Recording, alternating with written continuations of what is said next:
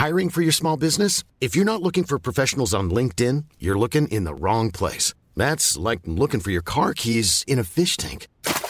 LinkedIn helps you hire professionals you can't find anywhere else, even those who aren't actively searching for a new job but might be open to the perfect role. In a given month, over 70% of LinkedIn users don't even visit other leading job sites. So start looking in the right place. With LinkedIn, you can hire professionals like a professional. Post your free job on linkedin.com/people slash people today.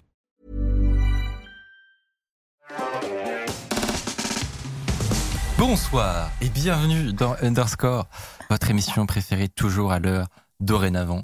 Euh, on est sur un strict là. Il est, On est sur un 19h pile. Pétante, Ouais. pétante. Et ça, c'est Thiel. Hein, ça, On est en train de, ouais, grâce à Attila, nous sommes en train de reconstruire notre image Mais, de, de zéro. Ouais. mais, Mais- en contrepartie, je me prends une pression tous les mercredis soirs.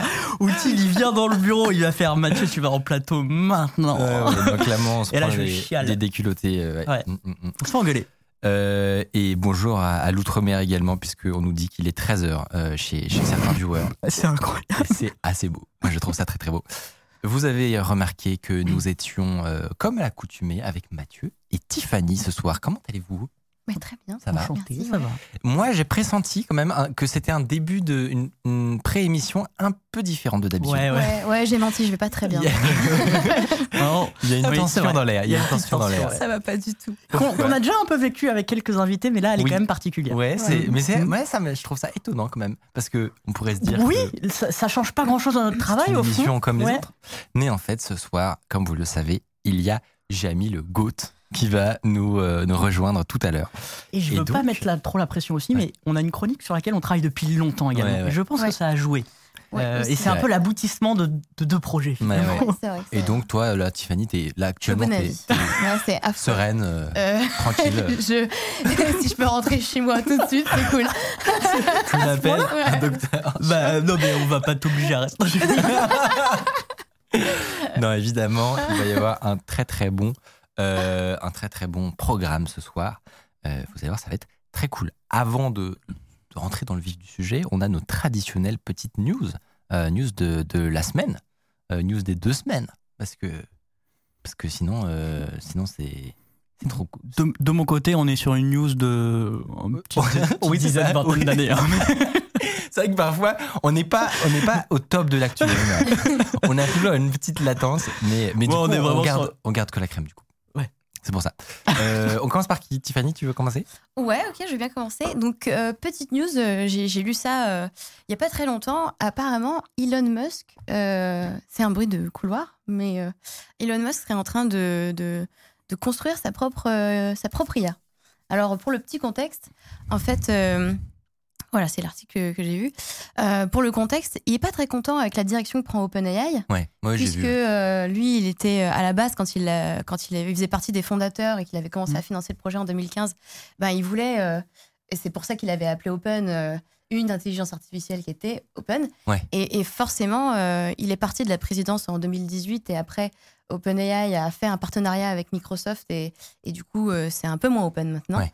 Et donc, euh, c'est Il y, a, pas. il y a aussi la question du modèle économique, je crois, où, euh, Bien sûr. où, à l'origine, euh, Ouais. il y avait comme une, une- un, un- un- un objectif de, re- de recherche Ouais.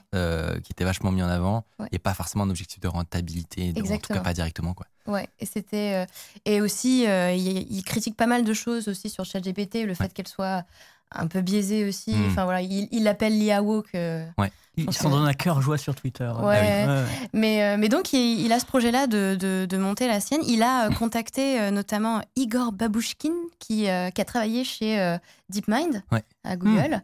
Et euh, donc c'est pas officiel.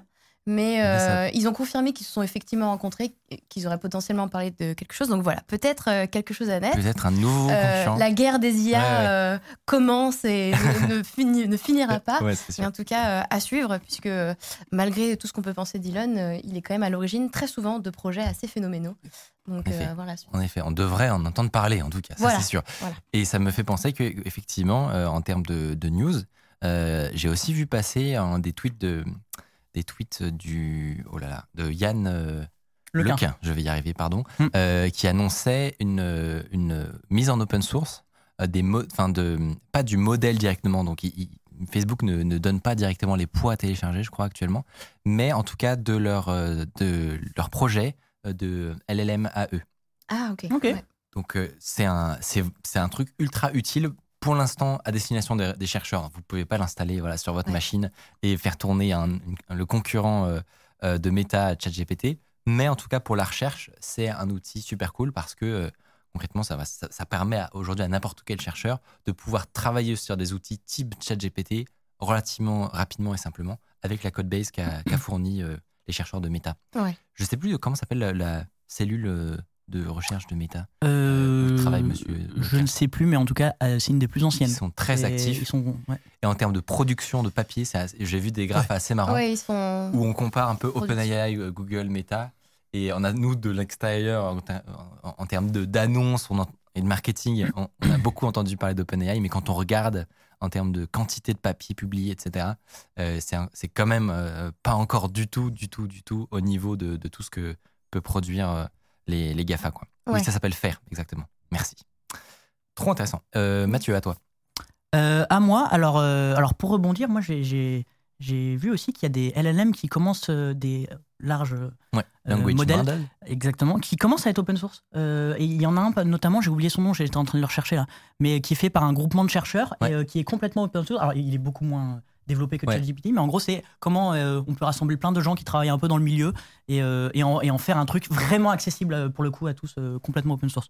J'ai oublié le. non, c'est pas Vali.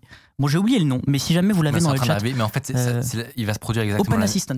il va se produire la même chose qu'avec Dali ou Midjourney. Mm. C'est que très très vite, en fait, une fois qu'on a qu'on a vu le potentiel, une fois que des, des gens ont prouvé que c'était possible et que et un peu le, voilà la- les les, les, dém- les dém- démarches qui fonctionnent ou les, les grands principes, et ben très très vite, tu as des communautés open source qui vont Ouais. euh, essayer de faire de reproduire, de faire des copies euh, complètement ouvertes. Et j'en profite, si jamais Yann Lequin, euh, vous passez en France. Oui, venez chez Vous nous. êtes évidemment le bienvenu pour nous expliquer tout ça euh, sur notre plateau parce qu'il est cool. français. Mais oui, Oui. Un des, une des personnes à la tête de l'IA de Facebook est française. et du monde Euh, en fait. hein. Et du monde, hein. on, peut le dire, on peut le dire. Voilà. Allez. Euh, moi, ma news, c'était alors c'est juste un thread Twitter que j'ai trouvé euh, vraiment intéressant sur WhatsApp et la création de WhatsApp. Parce qu'en fait, je me suis aperçu en lisant euh, du coup ce thread que vraiment euh, la création de WhatsApp, qui est de, du coup aujourd'hui une des plus grandes messageries au monde et qui euh, vaut plus de 100 milliards de dollars, donc qui a été acheté euh, 19 milliards par Facebook, Facebook. Facebook justement. En fait, ça a commencé où le mec il a commencé par se faire rejeter. Il a candidaté chez Facebook pour être ingénieur là-bas. Ouais. Il n'a pas été pris. Donc vraiment, il était sans emploi. Et il se faisait un peu chier et tout. Et c'est le moment où les applications sur l'App Store arrivent. Et donc, au début, c'est même pas une messagerie. C'est une application pour mettre euh, son statut, euh, partager son statut à ses contacts. En mode, je vais, euh, je vais manger. Je, je, je suis indisponible. Je, mange des, je mange des cookies. Enfin bref. c'est- Non, mais c'est à, ce- Ouais, à cette époque-là du, du monde. C'était révolutionnaire. Et ce qui a vraiment révolutionné le- la chose, c'est que en fait, les notifications sont arrivées sur, sur l'App Store et sur les développeurs ont pu intégrer des notifications à leurs applications. Et en fait, ils se sont aperçus que leurs utilisateurs, ils utilisaient WhatsApp, donc le partage de statut, pour s'envoyer des, messages. Ah. Un peu en public, du coup, mais. Et en fait, c'est du coup comme ça qu'il a eu l'idée de se dire. Alors, euh, si on je fait une messagerie. c'est la stratégie la plus longue de la Terre pour se faire recruter par quelqu'un.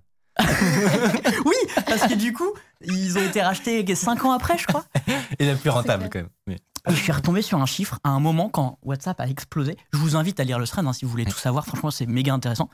Euh, ils, ils avaient un million de nouveaux utilisateurs par jour. Op- OpenAI, la ChatGPT, euh, 15 ans plus tard, on- ils, ont, ils ont fait un million en 5 jours. On était là en mode c'est vraiment fou la croissance, Ouais. machin. À ce moment-là, par jour, ils avaient un million de nouveaux, nouveaux utilisateurs. J'ai trouvé ça fascinant. absolument dingue. Et évidemment, remercier Hardisk euh, et toute cette communauté qui demande où sont les lunettes de Jamie. Oh la vache. Toujours. euh, la finesse, la finesse de l'homme. Non mais tiens, je, je vois le, je vois la scène. Non, mais tiens, d'ailleurs, il passe derrière Ah oui là. C'est Hardisk Non mais je vois la scène où en gros il dit oh on va arrêter d'underscore euh, Allez-y mettez le message euh, Hop Qu'est-ce qui passe par la tête d'Hardisk Les lunettes Les lunettes de Jamie Et hop ça part Est-ce que tout le monde a vu Parce qu'on n'a pas réagi là, on a fait comme si de rien n'était. Mais il y a quand même Hardisk qui vient de laver la vitre. C'est vrai, c'est vrai que pour moi Pour nous, c'est vraiment un jeudi Pour nous, c'est évident. Est-ce que moi j'aimerais bien qu'on le renvoie quand même parce que c'est tant, de travail. Là, là, voilà. Non mais c'est surtout que ça a été un plème très très rapidement Oui. Mais qu'est-ce qui le déclenche du coup? C'est ma- manuel. Ah, on, ok. on décide, ouais. Mais on pourrait peut-être mettre un objectif de, de points, de cookies. Bah, il y a toujours le problème du. si on reçoit quelqu'un. de très important. Et Ou- qu'il y a- il y a- Ou alors, de- ou alors le, le sujet est très très triste. Ouais, Et quelqu'un dans le chat se dit manque d'un petit hard disk qui lave des vitres. c'est le moment. C'est le moment ou jamais. Ouais, ouais. Voilà, donc euh, en tout cas, euh, c'était ma petite news sur, sur WhatsApp et, ce, et c'est, c'est- voilà, c'est cette, cette histoire. Cette et vraiment, euh, c'est, monté de deux mecs, euh, enfin ouais, de deux mecs qui étaient au chômage qui Et se qui- sont qui fait se faisaient un peu chier et qui très pas été pris par Facebook. Ouais. Euh, donc plutôt rigolo. Eh bien, À toi. moi, ma petite news, elle concerne LastPass. Euh, éventuellement, vous avez vu passer il y a quelques semaines des, euh, des news euh, pas terribles à propos de ce fameux gestionnaire de mots de passe qui expliquait s'être s'être fait euh, pirater. Alors, euh, l'info est arrivée vraiment tard par rapport au moment des faits. Donc ça, déjà, Mm. c'est quand même pas ouf. Je crois qu'ils ils annoncent ça en décembre. Et en août, euh, il y a... Et en fait, les faits datent d'août. Ah ouais. Ouais, il y a une bonne latence Ouais. quand même. Et ça, quand tu es un utilisateur d'un service, c'est jamais agréable de savoir que tes données se sont baladées pendant, ont eu le temps de se balader pendant six mois. Euh, mais c'est pas ça, Manu, c'est pas ça le plus intéressant, c'est qu'on a eu des informations plus récentes sur qu'est-ce qui s'est produit ensuite? Donc ça s'est un peu fait en, en deux temps. Il y a eu cette, euh, cette intrusion euh, en, en août et ensuite on a appris, on a eu plus d'informations sur ce qui s'est produit. Et en gros, le, pour vous expliquer, un gestionnaire de mot de passe, donc, ça concentre ce qu'on appelle des, des vaults ou des, euh, voilà, des portefeuilles sécurisés qui contiennent l'ensemble des mots de passe et des données hein, critiques de leurs utilisateurs. Le principe, c'est que un, un vault, donc dites-vous que voilà, c'est comme si c'était un, Un un coffre. dossier, un coffre exactement, il va être chiffré avec une clé que seul l'utilisateur possède. Donc c'est pas parce que euh, l'espace possède sur ses serveurs ces, ces coffres-là que euh, qu'ils peuvent regarder dedans. Il n'y a que les utilisateurs qui peuvent déchiffrer ça. Mais toujours est-il qu'ils ils ont plein de coffres qui mettent ensemble et qui, dont ils font des backups, évidemment, euh, puisque si jamais il y a le moindre problème, sinon tous les utilisateurs perdraient leur mot de passe. Ce serait fâcheux. Et qu'est-ce qui s'est passé? Il y a un pirate qui a réussi à accéder à une machine d'un DevOps de la boîte. D'un DevOps Aïe, aïe, aïe. qui n'avaient pas n'importe quels accès. Donc, pour vous expliquer, les DevOps, c'est ceux qui sont chargés de déployer les applications sur les serveurs. Euh, et donc, en gros, euh, bah, c'est eux qui ont les plus hauts accès possibles souvent. En tout cas, euh, il y a au moins quelqu'un quelque part qui a les plus hauts accès de la boîte et c'est un DevOps. Et donc là, il se trouve que la personne concernée s'est pris un keylogger sur son ordinateur. On ne sait pas exactement comment. Euh, a priori, ce serait en combinant une fuite de, une fuite de données de mots de passe euh, email et une, vulnérabilité dans un logiciel de médias. Et on pense que ce serait peut-être Plex. Ah ok. Euh, c'est Je pas, n'avais pas bien c'est compris pas le logiciel de avéré. Ouais, c'est ça. C'est pas avéré, mais ils ont une fuite de données qui cor- correspond pile poil au, au moment de l'attaque, et donc c'est assez plausible. Hmm. Et donc en combinant ça, euh, ils ont, il a utilisé cette vulnérabilité pour installer un keylogger sur la machine euh, du, du, de- du DevOps. Il a récupéré son mot de passe maître, Ah ouais. mot de passe maître, qui lui a permis d'accéder Ah ouais. Ah, au, bucket S3, donc euh, à, Amazon, euh, Amazon S3. Exactement, au- à l'endroit où, où ils stockaient leurs backups, euh, afin de déchiffrer les backups. Pour vous expliquer, il y a les coffres qui sont dans une backup qui elle-même est chiffrée évidemment. Ouais. Euh, et, et on peut se dire, bah, c'est bon, ils ont accès au S3, mais ils ont les backups, mais ils peuvent pas la déchiffrer. Et ben si, parce qu'ils ont, ils ont piraté un des DevOps seniors de la boîte. Et donc voilà, donc là le statut c'est quoi? C'est que euh, ces pirates-là, ils n'ont pas accès au mot de passe, mais parce qu'ils n'ont pas les clés des utilisateurs. Mais en fait, euh, un peu quand même. Enfin, faut considérer qu'ils ils y ont accès Mmh. parce Ouais. que euh, avec suffisamment de temps et de ressources, une fois que tu as les, les coffres euh, en local, Ah ouais. euh, tu, honnêtement, euh, il y a beaucoup, beaucoup de coffres qui vont sauter. Ceux qui ont des mots de passe maître les plus forts et robustes, peut-être que voilà, ils vont, ils vont tenir. Mais il faut considérer que si vous êtes un utilisateur de l'espace, voilà, votre, que ce soit votre mot de passe maître ou, ou les, ce qui est contenu dans vos coffres, c'est c'est ciao.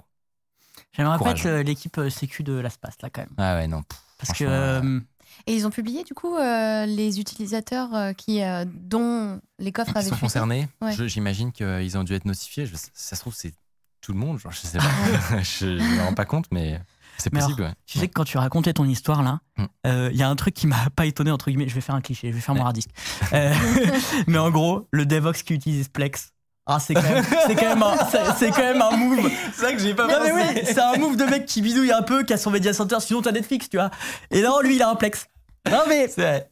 Ça aurait pu être pire. Il pourrait avoir un, un MB ou un truc encore plus. Oui. Ouais, ouais.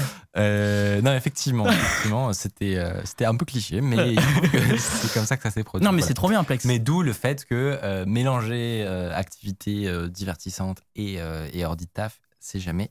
Oui parce que du coup c'était sur un, un- on sait si c'est sur son ordi de du taf. Ouais, dans de, de chez lui. Ah. Bah, tu sais, avec le télétravail et tout, euh, c'est Ouais. malheureusement c'est. Mais tu sais que le télétravail et tout machin, bon, maintenant c'est la norme, Ouais. mais c'est un enfer pour les Ah bah, services de télé fou. des boîtes. Hein. Bah évidemment. Parce qu'ils sont. C'est le fameux Bring Your Own Device, Ouais, ça ouais. fout en l'air la toutes les strates de sécu de, des RSSI et compagnie. sont En tous en PLS. Euh, et on demande quand euh, va arriver Jamie, puisque c'est vrai que on a teasé l'arrivée de C'est l'émission, mais c'est pas tout de suite, tout de suite. On aura juste une petite partie, petite chronique, et ensuite Jamie va nous rejoindre. Ne bougez pas. Ça arrive d'un instant à l'autre. C'est les techniques de- ça- C'est un peu les techniques de, de télé. Ouais. Ils te disent on revient dans un instant après la pub. Non, non, non, pas un instant. C'est 15-20 bonnes Bah, minutes. c'est- toujours comme ça. 7 minutes euh, les écrans pubs. Ah ouais, maximum Non, c'est pas maximum, mais la règle. Tu as des, des, des, des infos très précises. Non, mais je, je crois que les écrans pubs en télé, c'est 7 minutes. D'accord. Mais ce qui, ce Ouais. qui est déjà, je trouve, énorme. Moi, je savais que c'était 15 minutes max par heure, je crois. Un truc comme ça. Euh, ouais, il y a moyen, mais tu sais, ils en font passer euh, plusieurs Ouais, ouais, et tout. Enfin, il y a des règles et tout. c'est passionnant, mais pas le sujet finalement. Ce n'est pas le sujet. Euh, du coup, au programme, on vous a dit, euh, on va recevoir Jamie dans quelques, euh, dans quelques instants. En fin d'émission, Tiffany, tu vas nous présenter une chronique sur le futur, le futur du stockage d'informations. Ouais. Chronique passionnante où on va potentiellement parler d'ADN. Peut-être qu'on va vous présenter des choses. Peut-être qu'on on a, a fait des démonstrations. Ce serait un peu cool, non? Et, euh, et voilà, ça, ce sera tout à l'heure. Mais juste euh, maintenant, on va commencer avec une petite chronique sur la cybersécurité des câbles Internet sous-marins. Euh, on voit ça tout de suite.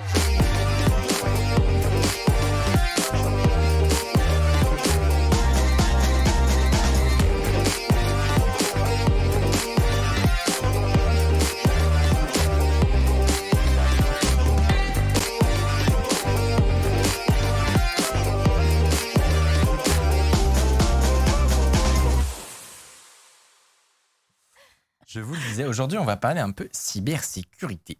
Alors, comme chacun sait, quasiment tout le trafic de Internet passe par quelques énormes câbles qui traversent euh, les océans. Et forcément, euh, ça doit être le genre de truc ultra critique et donc très très sécurisé. N'est-ce pas? Oui. Euh, non, non, normalement. Donc Mathieu, tu t'es justement intéressé à cette question. Peut-on, oui ou non, pirater un câble Internet sous-marin? Ouais. Et tu m'as posé la question en conférence de rédaction. J'ai dit, tiens, c'est vrai ça C'est vrai ça Est-ce qu'on peut pirater un câble sous-marin? Et en fait, ça pose tout un tas de questions euh, sous-jacentes bah, qu'on va se poser euh, du coup euh, ce soir. Déjà, pourquoi on utilise des câbles sous-marins? On entend pas mal parler de tout ce qui est satellite, Starlink et tout machin. Je me suis renseigné, en fait, c'est 1% du trafic. Pour deux raisons. C'est méga cher. Vraiment, c'est beaucoup trop cher de balancer des satellites dans l'espace. Et en plus, c'est moins rapide, parce qu'il y a plus de ping. Donc en fait, 99% euh, du réseau, bah, ce sont via des câbles euh, sous-marins. En tout cas, les, les gros câbles qui font les liens entre, entre les continents. Un peu d'historique pour commencer. Premier câble sous-marin, à ton avis, en quelle année? Hmm. Hmm. Ah. Euh, Tiffany aussi. En, en vrai, c'est c'est vieux parce que j'ai vu un la, la grosse geek. Ah, j'ai vu Plex, un documentaire. j'ai vu un documentaire dessus et le premier message, je crois que c'était un morse. Ah. Ah, ok. Donc ça précéderait le euh, Internet en fait. Ouais, euh, clairement. Ah oui. Euh, de mes deux, mais clairement, hein, de Mais du coup, une période peut-être. Je sais pas, hein, enfin 1902. Ok. Ah ouais. Ah, moi j'aurais dit genre 1960 quoi. Bah moi, j'aurais dit un peu comme toi, Mick. Ouais. Parce que je suis un culte. 1851. Quoi? Ouais, le premier. Non mais j'étais sur le cul. Ah ouais? Ouais, bah, dans la, il, il faisait la liaison dans la Manche entre du coup euh, la Grande-Bretagne et la France. Mm. Premier câble sous-marin 1851. Premier câble transatlantique 1865. C'est d'une longueur de Ah, 4200 km. 1865. Ouais. Ouais, Et je me dis, pour, mais de- ils a- pour du télégraphe, c'est ça? Euh, ouais, je suppose à l'époque c'était pour du télégraphe. Ouais. Euh, mais c'est ça me Bref, ça m'a un peu brainfuck. Euh, je pensais que c'était beaucoup plus vieux. Aujourd'hui, il y a 420 câbles sous-marins euh, dans le monde. Euh, D'ailleurs, on va peut-être voir une petite, cap- une petite carte qui montre tous ces câbles sous-marins. 1,3 million de kilomètres, c'est trois fois la distance Terre-Lune en câble sous-marin. Donc voilà, Ouais, ça c'est- la carte. Waouh. Euh, je pense que tu peux même zoomer Stylé. dessus. Et vraiment, mais en fait, il y en a partout. Quoi. Genre, moi, le nombre de joli. câbles transatlantiques, c'est très joli.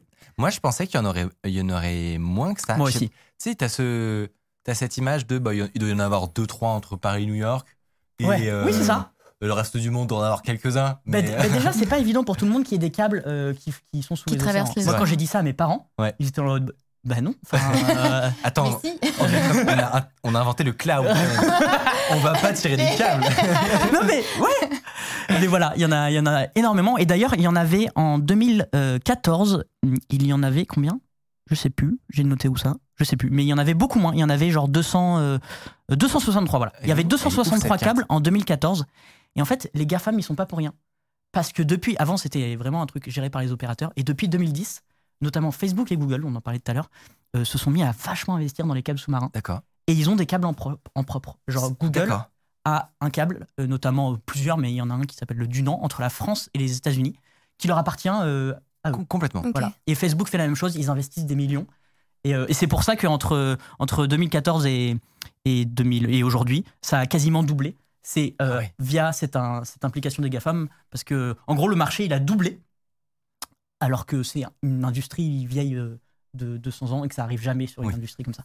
Et c'est- en fait, c'est via l'implication des GAFAM. Donc en fait, l'internet neutre, euh, c'est mon cul sur la commode, quoi. C'est- c'est- Ouais, je m'y attendais pas mais ça- ça pose. Oui. Ouais, je vais ça- pas C'est forcément. possible que sur le territoire français, quoi. dans- Ouais, ouais. Je vais pas forcément m'étendre, on pourra refaire une autre chronique, mais ça pose plein de questions, Ouais. l'implication des GAFAM euh, sur, euh, sur, bah, sur ce sujet. Ouais. Et donc, euh, voilà.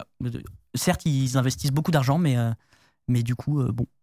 Euh, non, mais je- bref, ça Ouais, devient très politique et très géopolitique, c'est super intéressant. Mais c'est pas la question du jour parce que nous, on veut pirater euh, un câble. Juste encore quelques petits chiffres. Euh, tous les ans, il y a en moyenne 100 000 km de câbles sous-marins qui sont posés. Moi, je trouve ça énorme. Et le plus long câble fait 39 000 km de long. Il relie l'Asie du Sud-Est à l'Europe de l'Ouest en passant par la mer Rouge. Et j'ai regardé la circonférence de la Terre, c'est 42 ki- 000 km. Donc c'est quasiment la, Ah ouais. la, c'est cir- la taille du câble, c'est carrément la circonférence de la Terre. C'est vraiment, ça me dans mon cerveau. Euh, comment tu voulais me poser cette question, Tiffany? On, on avait prévu des relances, mais c'est pas encore, c'est pas encore tout à fait au point. Non mais oui, c'est moi. effectivement, tu m'as regardé avec tellement de passion. Euh, je... je fais oui. Alors, euh, Mathieu, donc comment il les pose ces câbles Ouah, cet art de la, de la relance. Ben, merci beaucoup, euh, Tiffany, pour cette question. J'ai l'impression qu'on est bourré. Pas du tout. hein. Euh, comment ils font pour poser ces câbles sous l'eau? C'est une très bonne question. Et en fait, c'est avec des navires câbliers. Euh, il y en a une quarantaine dans le monde. Euh, en France, on en a neuf. Et en fait, c'est des gros bateaux qui, du coup, sont capables d'aller, pour la plupart, en haute mer, avec des équipages de 60 euh, à 120 personnes. Et en fait, le but, c'est de dérouler des câbles et de les poser euh, en bas des océans, même de creuser euh, une tranchée. euh, Donc ils y, en bas de l'océan. Ils y vont pas. Le poser. Euh, ça peut arriver, mais ils ont des machines aussi. Oui. Mais, euh, mais euh, genre pour les réparer et tout. euh, Non, non, mais ils y vont. Ah oui, euh, en plongeur. Je Oui, pense, ouais. je pense pas en plongeur humain, non. Mais par contre, ils ont des petits, euh, Des petits robots. des petits comment on appelle ça, ouais, Des des, sous-marins, quoi. des, des robots sous-marins. quoi. Euh, voilà, ça c'est le, c'est le René Descartes. C'est un, c'est un navire de Orange, Orange Marine. Et lui, il a notamment euh, posé le câble Faster 6 qui relie le Japon aux États-Unis par le Pacifique. D'accord.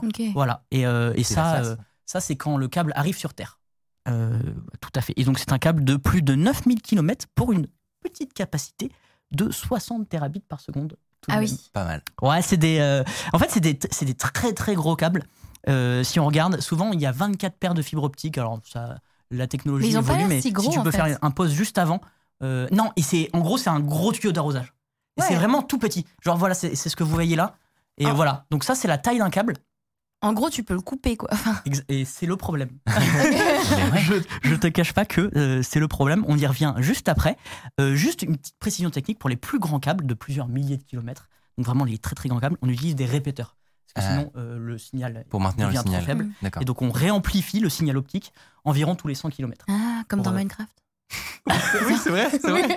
C'est pareil. J'ai pas la ref, mais pas grave. Un Redstone, 8 blocs. Exactement. Enfin, Exactement, Mickaël. non, mais j'ai pas joué à Minecraft, j'ai pas joué à Minecraft. Pourquoi on s'intéresse à ces câbles? Euh, Parce qu'ils sont devenus euh, très très importants et du- d'une importante stratégique euh, assez folle euh, que en fait ils- je vais refaire cette phrase. Ah oui, là on voit un câble qui, qui est monté sur un bateau euh, avec euh, notre cher Hugo Clément actuellement à l'image. Voilà, donc ça c'est des câbles, c'est des bateaux qui en fait enroulent des câbles tout autour euh, sur leur bateau pour pouvoir les reposer après. D'accord. Mais trop bien. Euh, ces, ces câbles, euh, ils sont devenus si importants qu'ils deviennent hautement euh, stratégiques. Et on peut se demander qu'est-ce qui pourrait mal se passer? Bah oui. Bah oui. Quelques exemples. En octobre 2022, les îles Shetland en Écosse sont coupées du monde après la rupture du seul câble sous-marin qui les relie au reste, au reste du monde. Ah ouais. C'est-à-dire qu'il n'y a plus aucune communication. Alors, il y a 23 000 habitants, c'est pas non plus. euh, c'est Ouais, un- une petite île, enfin, c'est plusieurs petites îles, mais quand même, ça pique un peu. C'était un accident? Euh, ouais, c'était un accident. Mais c'est pas toujours un accident. Euh, en 2007, alors cette anecdote m'a tué de rire, des pêcheurs vietnamiens coupent un câble sous-marin. Pourquoi? Oui. Pour récupérer des matériaux composites et tenter de les vendre. Mais non Résultat, le Vietnam perd 90% de sa connectivité avec le reste du monde pendant trois semaines. Mais c'est catastrophique. revendre un câble? Oui, si, mais si, parce qu'il y a des. Enfin, si tu récupères les matériaux, c'est comme le cuivre. Si tu récupères le Mais oui, cuivre. comme les mecs tu à la SNCF qui le- coupent les câbles pour les trains. Là. Si, si, en vrai, Mais ça. Moi, ce qui me termine, c'est l'argent qu'ils vont en tirer versus le dommage qu'ils ont créé. Quoi. Ah Ah oui, non, ça c'est Ah certain. oui, oui, mais- ça par contre, je pense qu'ils a- ils avaient pas idée que ça allait euh, couper euh, le, le- le pays pendant dans un trois pays semaines. entier, quoi. Voilà, exactement. Et en fait, ce qui, ce qui est fou, c'est que tout ce qu'on fait sur Internet, quasiment tout ce qu'on fait, passe par ces câbles. Genre le moindre, par exemple, le moindre transfert bancaire euh, Swift ou, euh, ou IBAN ou je sais pas quoi, passe par un câble sous-marin. Et du coup, on a aussi des exemples, tu le disais, d'attaques volontaires de ces câbles euh, sous-marins. En mars 2013, trois plongeurs sont arrêtés dans le port d'Alexandrie en Égypte. Ils tentaient de sectionner le câble qui relie l'Égypte à l'Europe. Ah ouais.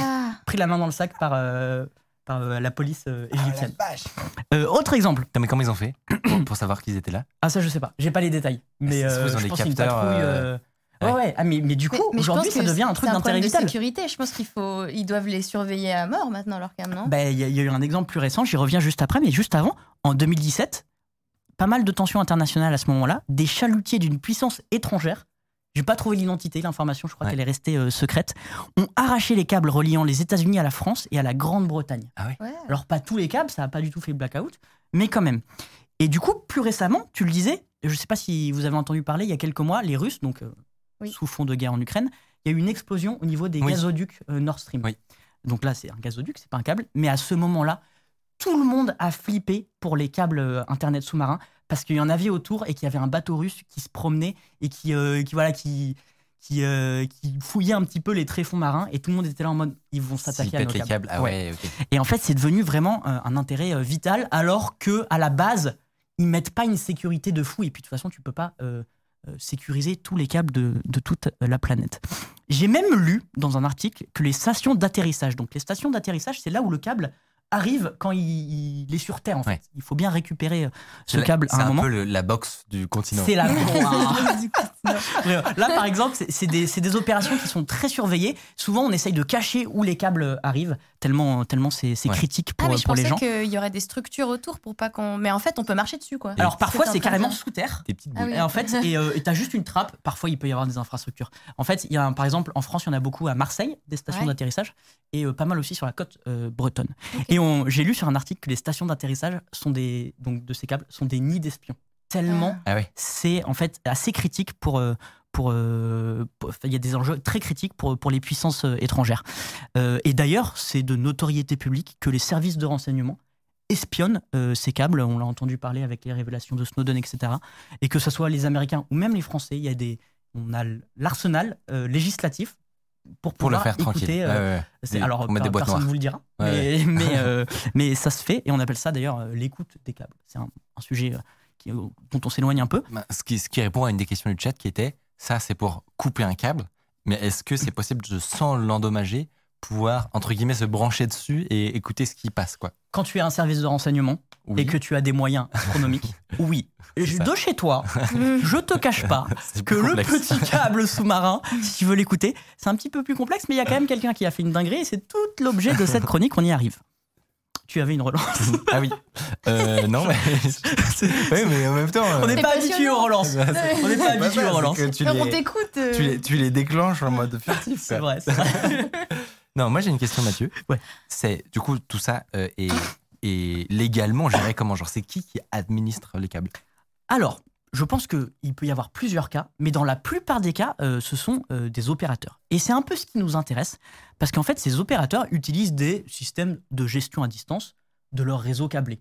Ils savent à peu près partout où passe leur réseau et quel câble est sectionné ou pas, là où il faut faire des réparations, etc. Alors du coup, on a compris qu'on peut s'attaquer physiquement à un câble. Ça paraît très logique, surtout que c'est des câbles, comme je l'ai dit, assez petits. Et c'est pour ça qu'il y a pas mal d'accidents, notamment, euh, parfois pas du tout volontaires, avec des chalutiers qui laissent traîner une encre ou quoi. Apparemment, il y a, parfois il y a, il y a des requins qui mordillent les câbles Ouais. et c'est Ah. hyper chiant parce qu'il faut les réparer. Oui. Du chat qui a dit ça. Ouais, complètement. Et, et en fait, c'est il y a des C'est bateaux, très drôle. il y a des, des navires. euh, c'est vrai, c'est très C'est drôle. vraiment l'équivalent de la souris du- Ouais. de ton câble USB, quoi. C'est mais dans l'océan avec des requins. Et en fait, il y a des navires câb- câbliers qui sont faits juste faits pour la réparation. Ils vont récupérer les deux bouts de câble et ils vont réparer les deux. Et en fait, ils sont capables d'intervenir en 24 heures, par exemple, autour des côtes euh, françaises. Mais euh, à, cause, à cause des requins, quoi. Donc, non, mais c'est les Pas requins. cool, sont pas cool les requins. pas cool, les le requins. Du coup, on peut s'attaquer euh, physiquement à un câble, mais est-ce qu'on peut les pirater à distance? Ma question de base, Bah oui. c'était ça. Donc, on va s'intéresser à cette question. Et cette question, il ne fallait pas la poser à un certain Corben Léo. C'est un, hacker- un hacker très réputé euh, sur Twitter, de 22 ans. Et d'ailleurs, Ronnie, euh, Ronnie le connaît. Il l'a déjà rencontré, ils ont déjà discuté avec eux. Apparemment, ils étaient dans un jacuzzi. J'ai trois app- semaines. j'ai appelé Ronnie ce matin pour avoir des infos un peu sur cette histoire. Il fait Ah ouais, j'étais avec un jacuzzi euh, avec lui il y a quelques semaines là aux États-Unis. J'ai fait Oh mec, ta vie. elle, est, elle est si bizarre. Est-ce qu'il t'a donné des infos sur comment, comment on pouvait hacker un câble sous-marin? Alors c'est via Corben Léo, c'est Ouais, c'est pas ouais, Ronnie qui a hacké un câble sous-marin. Mais en fait, euh, l'histoire commence tout bêtement sur un programme de bug bounty. Donc, un programme de bug bounty, c'est un programme euh, mis en place par des sociétés pour trouver des failles. Si tu trouves des failles, tu es récompensé, euh, tu as une prime. Programme de bug bounty de la plateforme, bug bounty de la plateforme HackerOne, la plus connue, d'un- d'une société de télécommunications américaine. Le nom est pas cité. on- Ouais. Voilà. on ne saura jamais qui c'est. Euh, du coup, Corben Léo, voilà, il est, il est en contact avec euh, le programme Bug Bounty Manager de la boîte. Ouais. Euh, et il fait sa reconnaissance tranquillement sur euh, bah, les domaines, les sous-domaines euh, de cette boîte, de, ce, de cet opérateur, les adresses IP, euh, bref. Il regarde tout. Il regarde tout, il fouille pour est-ce qu'il peut pas trouver une petite faille? Il fait son job, quoi. Et il finit par tomber sur une authentification à un système de management des câbles sous-marins. Mm. Mm. Et plus euh, généralement de l'opérateur. Euh, et là, il se dit Hmm, si j'ai accès à ça, Ça pète pas mal. je peux faire des trucs sympas. Donc euh, là, il tombe sur un serveur euh, web Tomcat. Pour, ce, pour les connaisseurs, c'est un truc, une techno un peu, un peu vieille maintenant. Euh, mais attention, c'est protégé par un mot de passe. Jusqu'ici, tout va bien. Il a juste à, à trouver le bon endroit euh, Ouais. sur un net- Internet où il, où il y a l'interface d'administration. Mais c'est protégé par un mot de passe. Il essaye de brute force. Ça marche pas trop. Ouais. Il continue. Et à un moment, euh, alors que ça fonctionne toujours pas, il s'est toujours pas euh, réussi à se connecter, il a constaté qu'il il a un, un cookie en plus dans sa session, dans son navigateur, qui n'était pas là auparavant. Ah oui. Un petit cookie euh, un peu étrange. Bon, bah, du coup, qu'est-ce qu'il fait? Il fait quelques tests pour voir si ce cookie lui permet de faire des petits trucs. Et en fait, ce cookie est un cookie de connexion valide. C'est-à-dire qu'il est connecté à toute l'interface administration d'un câble sous-marin. Parce qu'en fait, c'est comme s'il avait le mot de passe. Ce cookie l'a permis euh, d'avoir accès à, Mais à quel à- moment il à l'administration. Il est authentifié partout. Mais Pardon sans qu'il ait trouvé le mot de passe. Ouais. sans qu'il ait trouvé du tout de mot de passe. Mais C'est comment juste c'est possible? Comment c'est possible? Alors en fait, j'ai appris qu'il existe des pages d'autologin euh, où quand tu te connectes dessus, quand tu, enfin quand tu vas sur cette page, tu obtiens un cookie de connexion authentifié sans avoir de, de cred, de login ou de mot de passe. Et en fait, c'est utilisé euh, principalement par des bots. Pour, euh, tu Ouais. veux faire un petit truc, euh, tu veux que ton bot il, il se connecte, tu lui dis euh, va sur cette page, il- qui est un peu cachée normalement. tu obtiens un cookie et comme ça tu de connexion et tu peux faire plein de trucs avec des pages. Des pages. Sauf que et en fait Corben Corben Léo, il a tellement bien fouillé, il est c'est tellement un fouineur qu'il est tombé sur cette page d'autologin, il a récupéré le cookie de connexion qui lui permet d'être authentifié partout. Sauf que cette page d'autologin n'est pas du tout censée exister. C'est une, immense faille de sécurité, encore Ouais. plus. Affreux comme euh. C'est affreux. Euh, et encore moins exposé euh, sur Sur Internet. Ouais. Euh, mais voilà, Euh, en conclusion, euh, Il a eu accès il a eu accès à l'admin du câble. à l'admin du câble. Je sais pas si on vous- a passé un- une capture d'écran. Mais euh, euh, qu'est-ce que quel genre de truc il peut faire euh, avec ce genre d'admin? Alors, ah oui, ça je vous ai pas dit. C'est le message qu'il a reçu du project manager de la boîte sur, euh, sur le Slack de HackerOne. Euh, C'est lui qui a répondu. comment Qu'est-ce vous- que tu fous putain et, et voilà. Et d'ailleurs, je crois que c'est- ça a été, c'est une histoire qui, qui, si j'ai bien compris, a été révélée dans WikiLeaks. On est à ce niveau-là de. Quand t'as accès à un câble sous-marin, euh, va-t'en. Mais euh, donc, du coup, il a rien fait. Il, Mais il on, était dans un est-ce programme qu'on de sait le genre de truc qu'on a- qu'il aurait pu faire dans l'interface On voit des boutons ou des trucs comme ça? Non, ça- Non. et ça, je pense que ça. Enfin, je pense que c'est un peu Il n'y a pas de documentation publique de ce truc? Bizarre. Ouais. Euh, voilà, ça, c'est c'est tout ce qu'on a. Il a tout flouté. Euh, mais non, je, je sais pas ce qu'il il Ce aurait qu'il pu pouvait faire. faire. Non. Mais certainement plein Mais en tout cas, ce qui est fou, c'est que vraiment un câble internet sous-marin, c'est un des trucs les plus physiques d'internet qui existe avec les data centers. Ouais, c'est physique, on peut dire, ok, on peut les détruire. Ouais. Il n'y a aucun moment tu peux dire, si, si, un câble internet sous-marin, bah, c'est piratable en fait. Je dirais même plus que je prends, je cote le chat, un câble sous-marin qui, qui se hack. Est-ce que c'est un hackable? Oh, oh C'est un peu drôle. En vrai, c'est pas mal. bien. En vrai, c'est bien. C'est un peu drôle. Voilà comment euh, Corben Léo a réussi à pirater un câble sous-marin alors qu'il ne tentait pas du tout de le faire. Il est content de sa connerie. Euh, alors qu'il tentait pas du tout de le faire, il, est- il est tombé sur euh, l'administration d'un des systèmes C'est d'administration. badant. En Enfin, vrai, c'est quand même un peu badant cette histoire. C'est méga badant. Et ce qui est incroyable, c'est qu'il l'a documenté. Ça nous permet de faire des jolies histoires. Ouais. Voilà. Un peu sur, bah, sur ces câbles sous-marins, quoi. Et c'est marrant parce que le chat est parti en grand débat pour savoir si c'était possible de d'intercepter de la fibre optique euh, du, de ce genre de câble à moindre coût. Ah. Genre, Il y a des trucs qui sont en train de se planifier via courbure de la fibre avec un prisme via couplage optique ou par couplage optique entre deux fibres. Attends, j'ai pas compris. Bon, en gros, c'est des, euh, techniques qui permettraient de pouvoir intercepter du signal fibre optique Ah oui. euh, sans être euh, sans interrompre la connexion, j'imagine, ou sans être détecté. Ben, en Euh, fait, un- alors c'est très galère, beaucoup plus galère que pour du cuivre, mais tu peux, par exemple, si ton, ta fibre optique est sectionnée, Ouais. euh, tu peux en fait la recoller. C'est très très chiant, Ouais.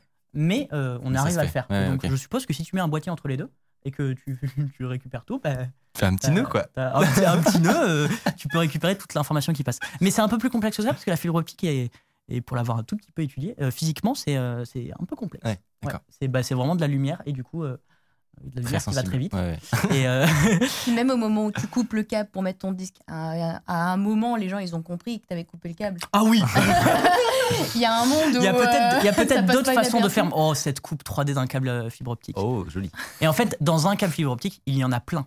Même chez vous, hein, d'ailleurs, quand vous vous connectez, il y a pas, c'est pas qu'une fibre optique, c'est plein de brins différents. Apparemment, il voudrait dresser des requins aussi. Mais en fait, le chat est. Il y a beaucoup de projets qui sont actuellement en train de se lancer. Euh, non, très, très intéressant en tout cas. Ouais, ça vous a Ouais, je- mais je Ouais. connaissais pas du tout cet, cet envers du décor sur, le, sur, le, sur la, la façon dont, dont fonctionne euh, Internet. Mais même la carte, franchement, je trouve elle est fascinante. Je vais aller la C'est revoir. incroyable parce que c'est vraiment un des trucs euh, aujourd'hui qui est, qui est tellement important. Enfin, sans ces câbles, on peut Ouais. rien faire, mais tu sais à peine qu'ils existent. Et comme tu le dis, beaucoup de gens pensent que, euh, évidemment, Internet ne peut, pas, ne peut pas être seulement constitué de câbles. Tu vois, genre, ça paraît, Ouais. euh, ça paraît totalement archaïque en fait comme Mais fonctionnement. ça, ouais, ça paraît bizarre de se dire on branche les pays entre eux. Ouais. Ouais.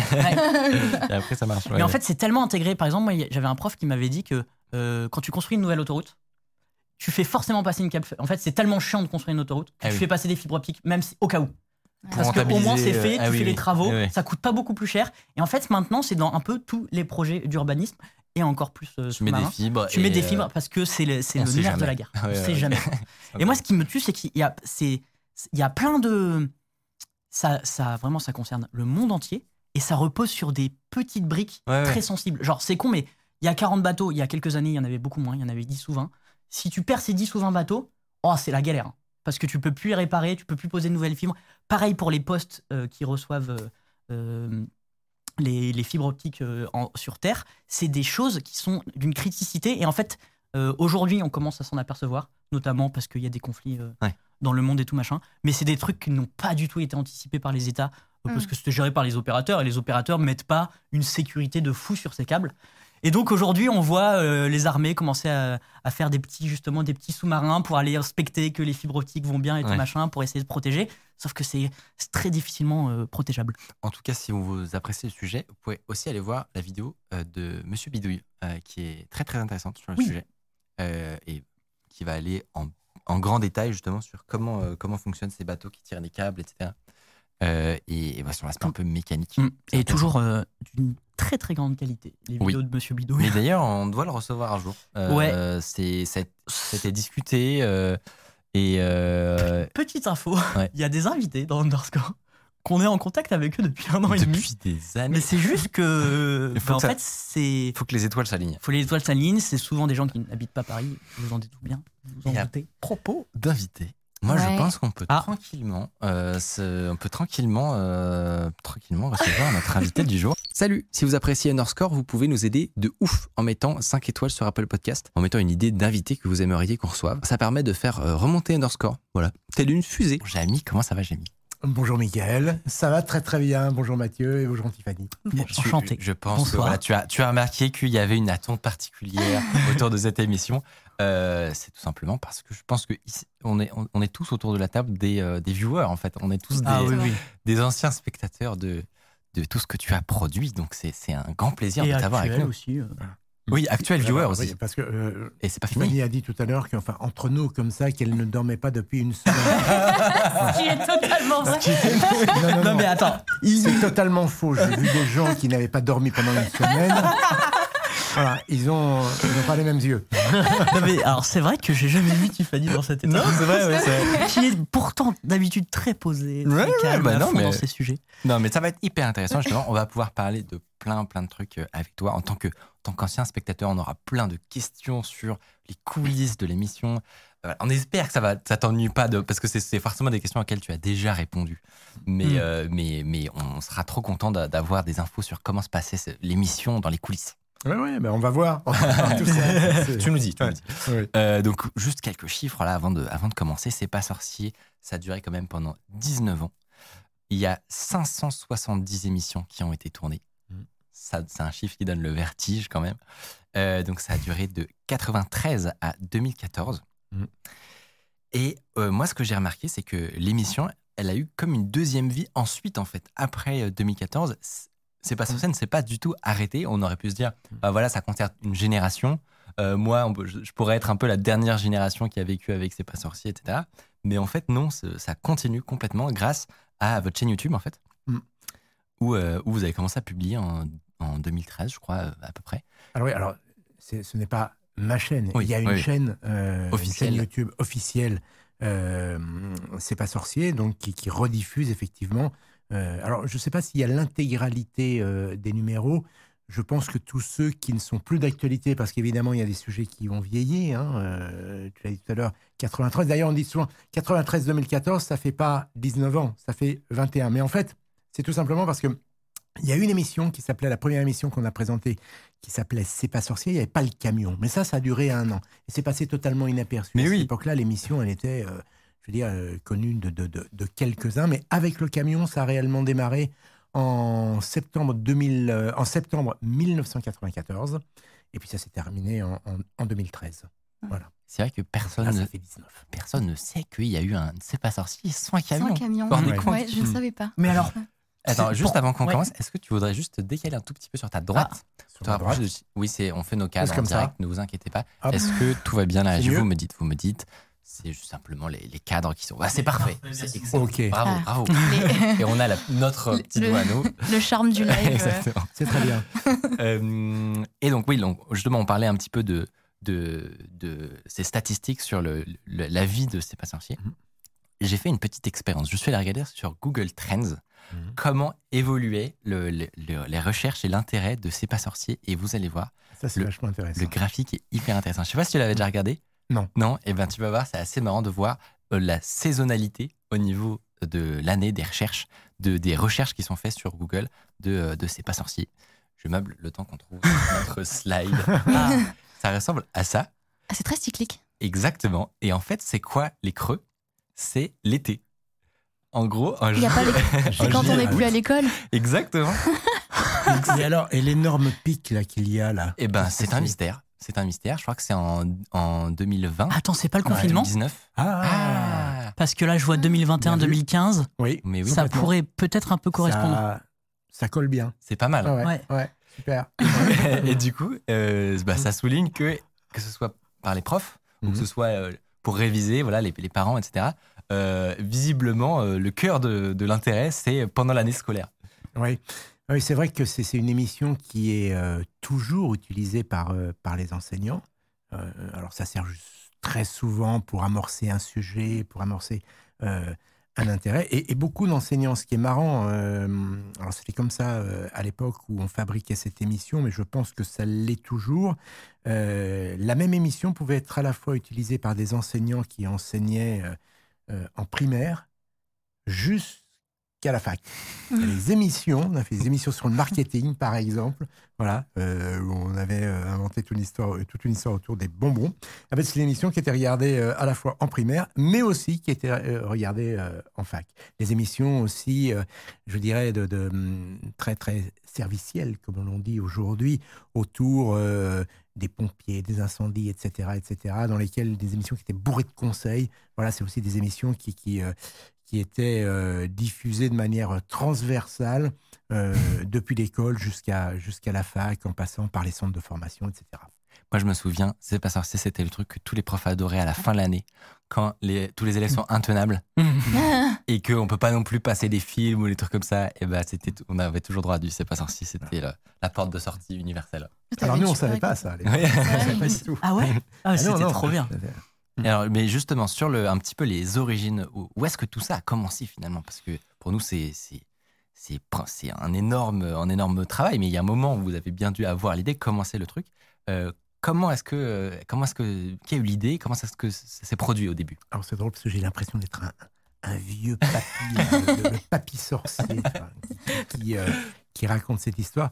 Non, c'est une idée toute bête, mais je crois que comme toutes les bonnes idées, euh, tout simplement, euh, je vous l'ai dit, il y avait cette émission qui s'appelait C'est pas sorcier, mais qui n'était pas euh, tournée dans, un camion, qui était tournée dans un studio à peu près comme celui-ci, dans un décor, qui était une émission très classique, une émission de, science, destinée à un public, on va dire, plutôt d'adolescents, avec des reportages, un invité.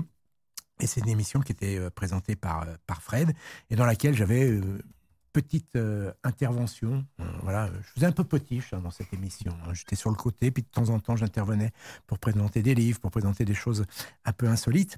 Et puis, euh, au fur et à mesure euh, de la diffusion de cette émission, après chaque émission, bah, euh, avec Fred, comme, comme on parlait beaucoup euh, et, qu'on était très potes, eh bien, euh, après, après chaque émission, évidemment, on débriefait.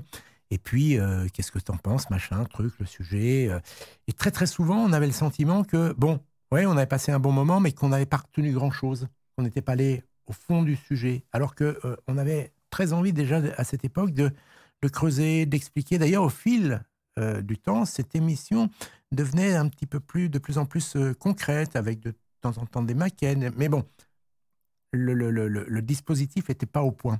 Et, c'est comme ça qu'un jour, ah bah, dans, un, dans un délire, je me souviens, c'était un, soir, on, était en train de dîner, pas très loin d'ici, à Boulogne, dans, dans, un resto, et on se dit, mais non, il faut, faut qu'on fasse une émission très pédagogique. Et on a commencé à délirer comme ça.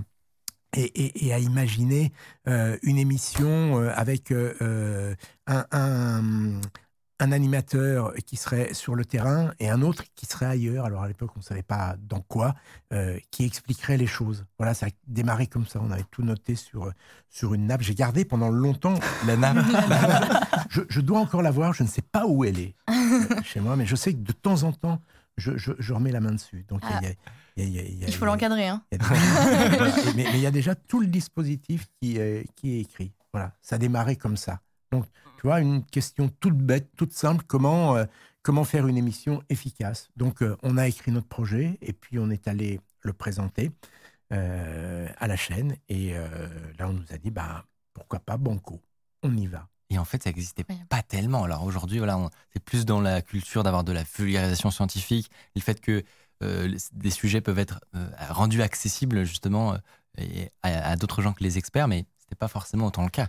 Bah, tout simplement parce que le, paysage audiovisuel, médiatique, était totalement différent. Il faut euh, se replonger euh, dans une époque, euh, barbe blanche, hein, où il y avait que euh, il y, avait cinq ou six chaînes. Basta, ça s'arrêtait là. Et, un paysage dans lequel, quand on parlait de science, bah, il était assez convenu d'en parler en termes assez complexes, de sorte qu'on s'aperçoive bien que c'était de la science.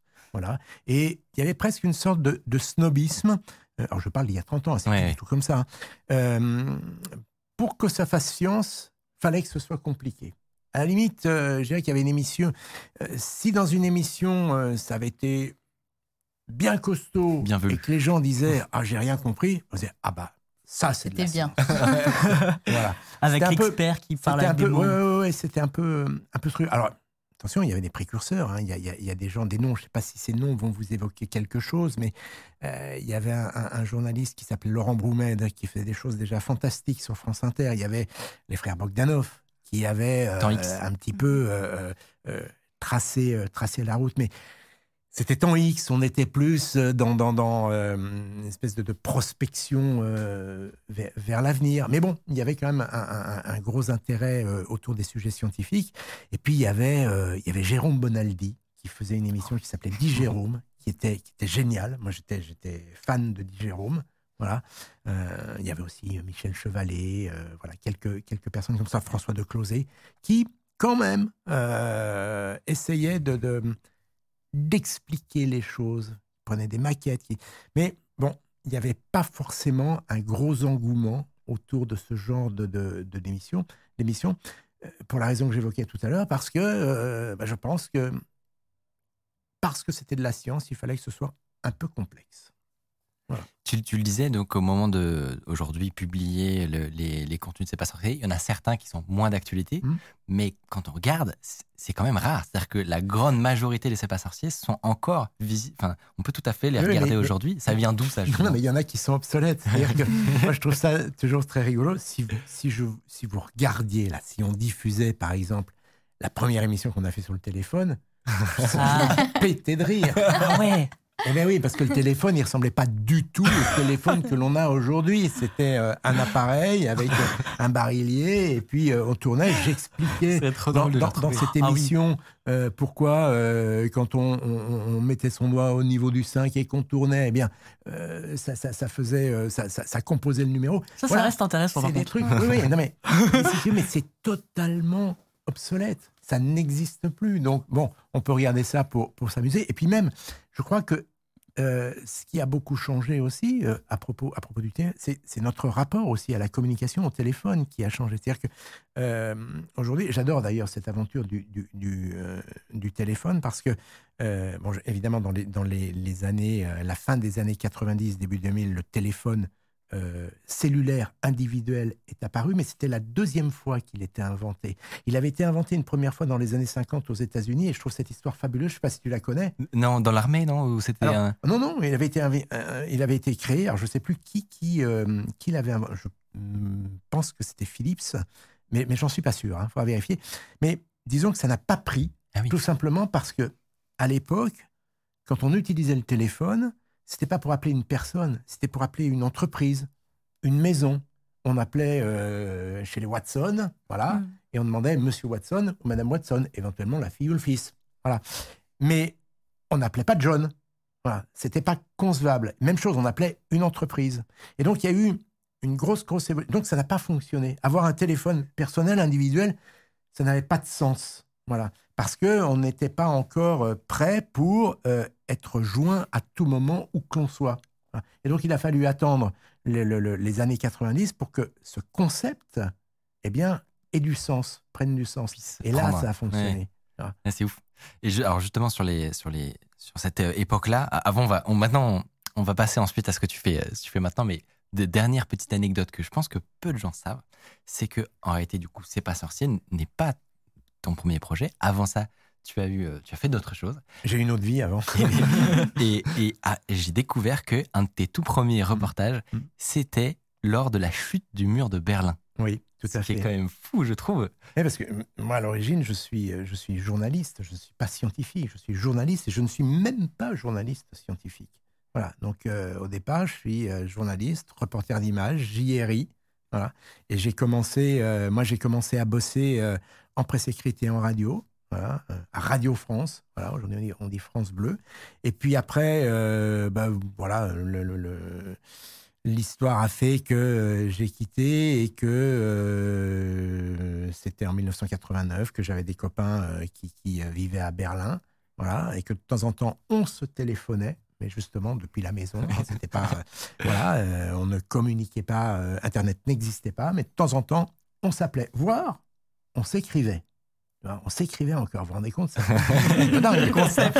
Et donc, euh, voilà, au cours de, de, de- je sais plus, c'était en septembre, octobre, ils me disent, ah mais tu sais, il se passe des trucs en ce moment à Berlin, en Tchécoslovaquie, il y avait déjà eu des trucs un peu, euh, des, des, des, des trains qui avaient circulé euh, et, et qui avaient franchi le, le, le, le- rideau de fer.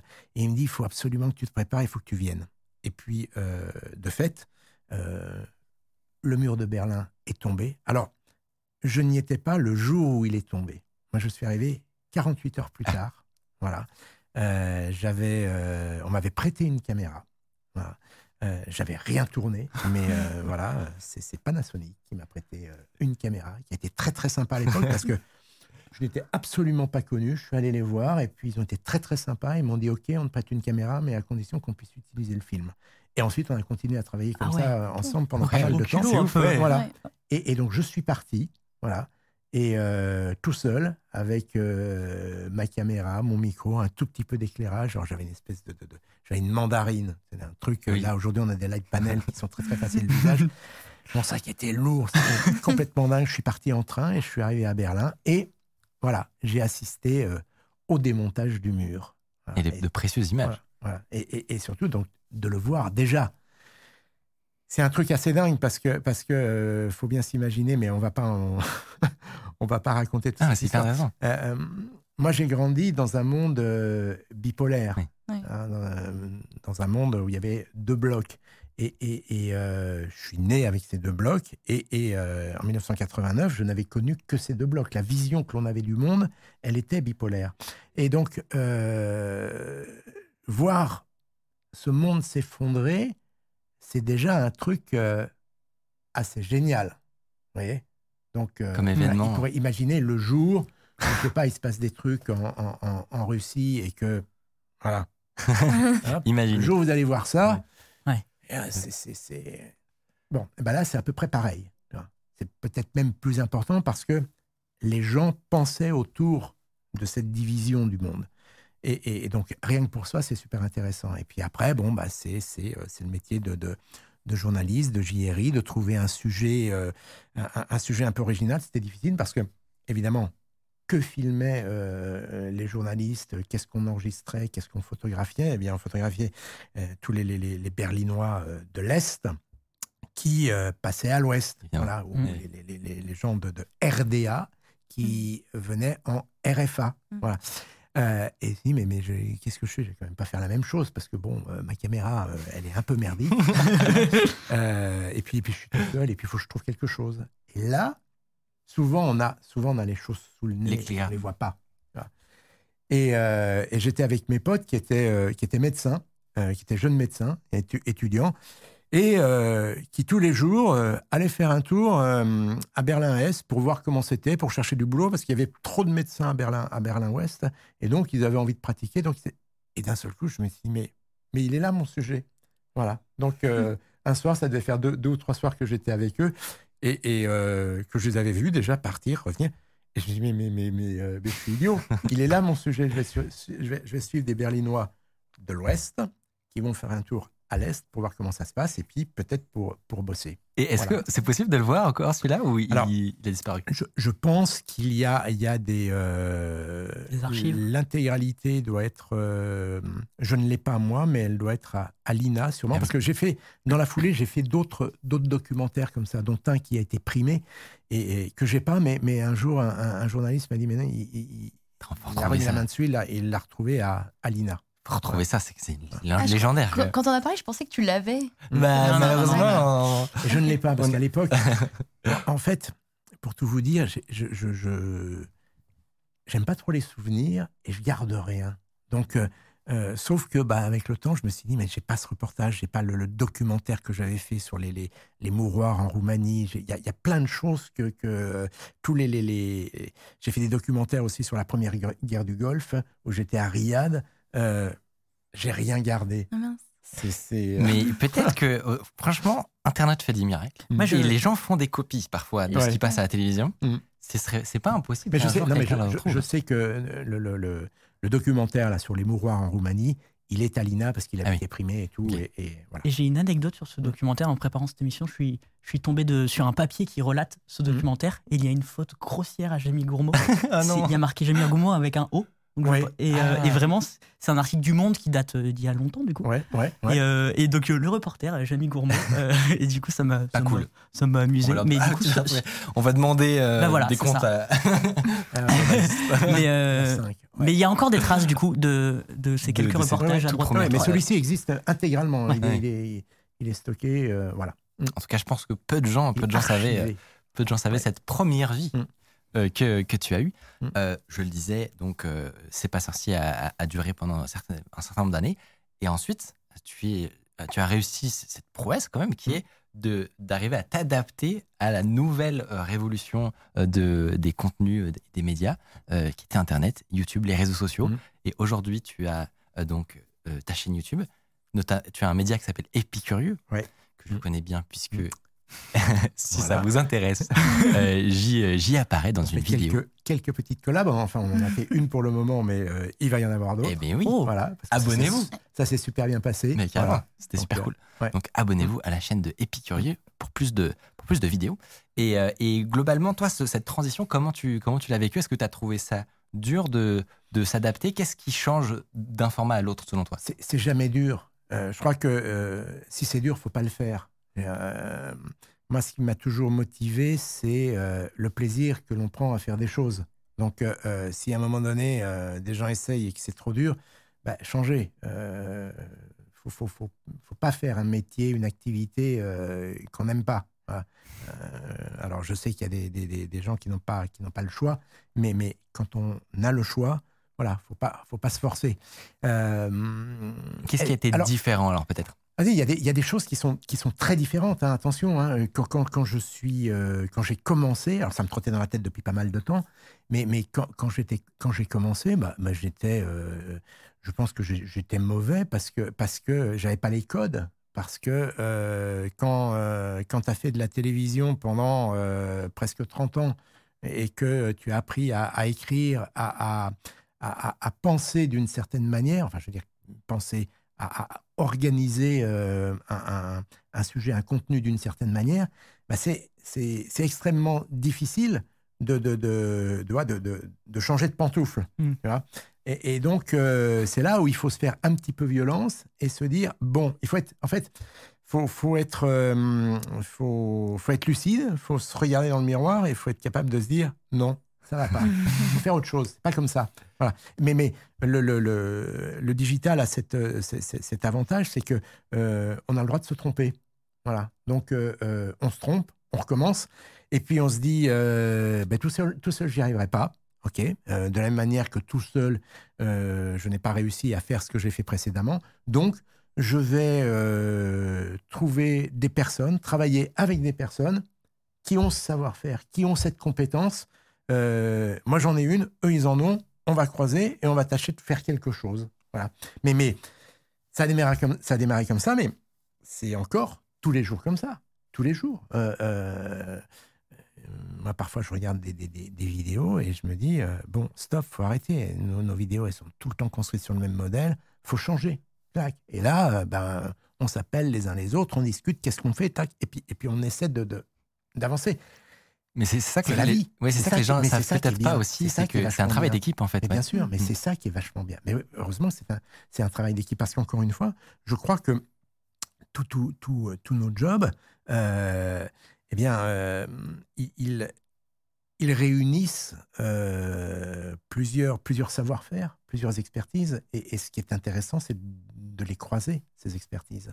Parce qu'on a cette, cette image un peu du youtubeur voilà, qui fait tout de A à Z, qui, euh, qui écrit, qui improvise, voire même Alors parfois au début, non mais au début, c'est- sûr qu'au début, il y a un peu ça. Et puis, c'est sûr que, en fait, je crois que la différence avec, euh, euh, avec la télévision ou, ou la radio, c'est que euh, avec euh, YouTube, par exemple, on, on- évidemment, il y a, il y a ce, ce travail d'équipe collégial, mais chacun a quand même une part d'impro, peut-être plus grande que sur d'autres médias. C'est-à-dire que Hein on garde, on garde certains trucs. Tu vois, on peut, on peut, on peut malgré tout euh, bah, se permettre euh, de, de, de, de- d'être dans son impro, dans son truc, de, de, de faire comme on le sent, Ouais.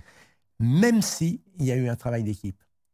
Et du coup, ça, est-ce que toi, ça t'a ça t'a fait plaisir un peu de, de, de- d'avoir ce- ce- ces changements, ces nouveaux avantages? Et est-ce que au contraire, il y a des trucs que tu, qui te manquent un petit peu, que tu euh, de, de- des anciennes manières de produire, entre guillemets Alors non, ça me manque pas. Pourquoi ça me manque pas? Parce que j'ai la chance de pouvoir continuer à faire euh, un peu de télévision avec le monde de Jamy. Mm. Donc, euh, si tu veux, je, je, euh, j'essaie de prendre ce qu'il y a de bien là où ça se trouve. Tu vois Euh, alors, je sais pas si je faisais que si je faisais que du digital. euh, bah, peut-être que je le ferais différemment. euh, je ne ferais que ça, donc je, me consacrerais euh, 100% corps et âme euh, à, à- à cette tâche.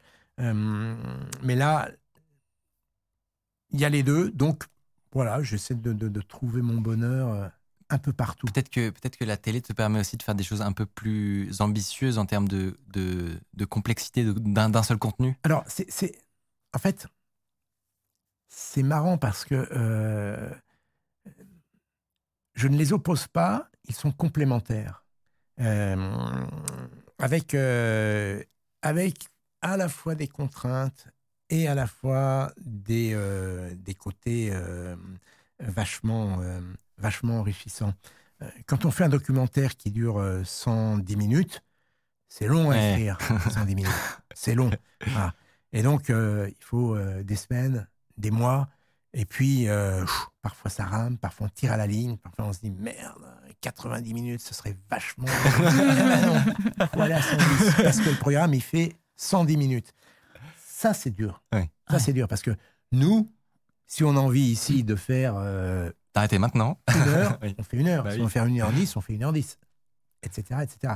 Personne ne viendra nous dire quoi que ce soit. Mm. Alors que là, on doit rentrer Dans dans, le moule, une, oui. dans, dans- dans un moule. Ça, c'est difficile. Mais en même temps, euh, mais ça, c'est- nos cerveaux qui, qui, qui- qui nous permettent de, de, de jouer avec ça et au bout du compte de l'apprécier. C'est comme quand on écrit un livre, au bout du compte, La contrainte. euh, euh, eh bien, Hmm. on, on- on va bâtir une histoire et on va s'apercevoir au bout du compte que ah bah finalement cette histoire, elle est pas si mal que ça. Hmm. Tu vois? Et que s'il n'y avait pas eu cette contrainte, tu vois, euh, bah, ça aurait peut-être pas fonctionné.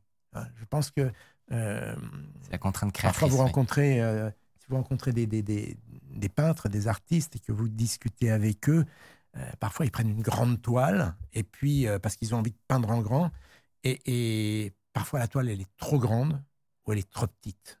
Et pourtant, il faut qu'ils rentrent dans cette toile. C'est pareil avec, euh, avec Voilà. les formats longs sur la télévision. Mm. Mathieu, tu avais une, une petite question. Euh, Oui. Euh, tu parles, vous parlez de, de tout avec vos Tu, équipes. tu. Oui, tu c'est Ouais. le travail collectif. Oui. Tu parles vraiment de tous les sujets. Il y a vraiment cette, cette curiosité de, de, de parler de tout. Et moi, j'avais une question. C'est est-ce que, au fond, il n'y a pas, euh, tu as pas des sujets de, prédilection, des sujets qui t'animent plus, euh, tes passions finalement, Mm. ou vraiment Perso. euh, ouais. perso, on va dire, où vraiment ces, ces sujets scientifiques-là Mm. euh, sont, sont ce que tu préfères. euh, tu suis toute l'actualité qui peut se passer autour de ces sujets-là. Bien sûr, il y a des sujets comme ça. Mais je Est-ce que, que, tu peux nous le dire, les Un gars secret. Bien sûr, bien sûr. Mais les sujets qui me passionnent le plus, on va dire, le sujet qui me passionne le plus, c'est le sujet que je ne connais pas. Déjà. Mm. Première chose, quand euh, je me retrouve devant un sujet, je me pose une question, je n'ai pas la réponse, alors ça, ça m'excite. Parce que j'ai envie de, de, de, de, de recueillir la réponse. Première fois qu'on a travaillé ensemble avec, euh, avec Michael, j'étais euh, très curieux de savoir euh, ce qui avait été écrit, de savoir. Et, j'ai appris des choses. Voilà. Et ça, ça, ça me plaît. Et ensuite, bon, c'est la mise en forme. Comment je vais rendre ce savoir accessible, ludique. Bon. Mais à côté de ça, c'est vrai, il y a des sujets qui, qui sont devenus de vrais centres d'intérêt. Et il y, y en a deux que je cite souvent, mais je pourrais en citer trois. Il y en a un, c'est euh, la volcanologie. Ah Ouais. oui. C'est c'est un sujet qui me. Ah, tu, tu as fait des. Moi, j'avais vu un voyage sur un volcan en activité. J'en ai fait oh. plusieurs. Légendaire, légendaire. J'en ai Oh fait là là. plusieurs, j'en Non, ai fait non, pas mal. Ouais, mais les images me restent encore en tête. Ah ouais, j'en ai fait pas mal et ça, c'est vrai que la volcanologie, c'est un sujet que, que- qui me passionne. euh, alors, c'est, c'est- ça va au-delà de la, volcanologie. Parfois, c'est, grave hein, parce qu'on est, on est dans, dans, dans de la géologie. C'est aussi la tectonique des plaques, tout ce qui s'est passé euh, récemment euh, euh, avec le, le- séisme en, Turquie et en, Syrie. Voilà, c'est des mécanismes qui me, qui me passionnent, que, que j'aime bien comprendre, expliquer. Et, puis, et puis après, les volcans, les volcans, ça me plaît parce que, parce que j'ai eu la chance, euh, et j'ai la chance de pouvoir m'approcher des volcans, de volcans en activité. Et euh, là, je suis directement en contact avec euh, les éléments. Je pense que c'est ce que ressent un, un, un marin qui se retrouve dans la tempête. Bon, moi, je ne fais pas de voile. donc, voilà, je suis plus... je suis plus sur la terre ferme, mais bon, sur un volcan, la terre ferme, parfois, elle est, elle est moins ferme. Et voilà, j'adore, ce sujet. J'adore les volcans. J'adore me balader sur un volcan. J'adore, voilà, j'adore voir euh, la lave, euh, même si parfois on se fait un petit peu peur. euh, Partie du, euh, jeu. ça, ça fait partie du jeu. Voilà. Donc ça, c'est les volcans. Ça, Premier les sujet. volcans. Voilà. Après, il y a la botanique. J'aime beaucoup la botanique. Euh, J'aime l'histoire des plantes, en fait. J'aime la, la, la, le lien entre une plante et, et son milieu. C'est-à-dire que j'aime les plantes, pas, pas la plante toute seule, mais la plante prise dans son ensemble, dans son milieu. Si elle est là, c'est parce qu'il y a euh, un sol, il y a euh, un climat, il y a euh, une altitude, il y a une latitude, il y a d'autres espèces qui sont là. Voilà, c'est tout ce monde. Voilà. Et puis les plantes aussi, c'est la végétation, les végétaux, c'est- l'histoire des hommes qui sont. c'est une plante. c'est- pourquoi ça m'amuse les plantes? C'est parce qu'une plante, tu la, paf, c'est statique, ça bouge pas, machin. Et pourtant, une plante, c'est l'histoire du mouvement des hommes qui sont allés là-bas, qui l'ont ramené, qui l'ont testé, qui l'ont. Parfois, il ne faut pas la ramener. Mais voilà, c'est c'est c'est c'est tout ça. Moi, tu me mets une plante et puis je peux Il y a toute l'histoire derrière. partir. euh, Il y avait une émission, Mm. non, sur. euh, je sais pas, peut-être elle existe toujours d'ailleurs. Non, malheureusement, Ah, sur, sur- qui s'appelait euh, Euh, J'ai oublié le nom. euh, mais- Comme une envie de jardin. Ah, c'est Voilà. des bizarres comme titre. De- voilà. Heureusement, Mais- c'est tombé sur jardin. Voilà. Bon, c'est mieux, ça dure un peu plus longtemps. Et euh, du coup, le, le troisième de, centre d'intérêt, Alors, j'ai- j'aime bien, j'aime bien, euh, j'aime bien la, la, la, la, la, chimie de la gastronomie. Cuisine juste, juste avant, ouais, juste avant de, de, de, de, de vous rejoindre, là, j'étais en train d'écrire un- un- une vidéo sur un sujet sur la mayonnaise.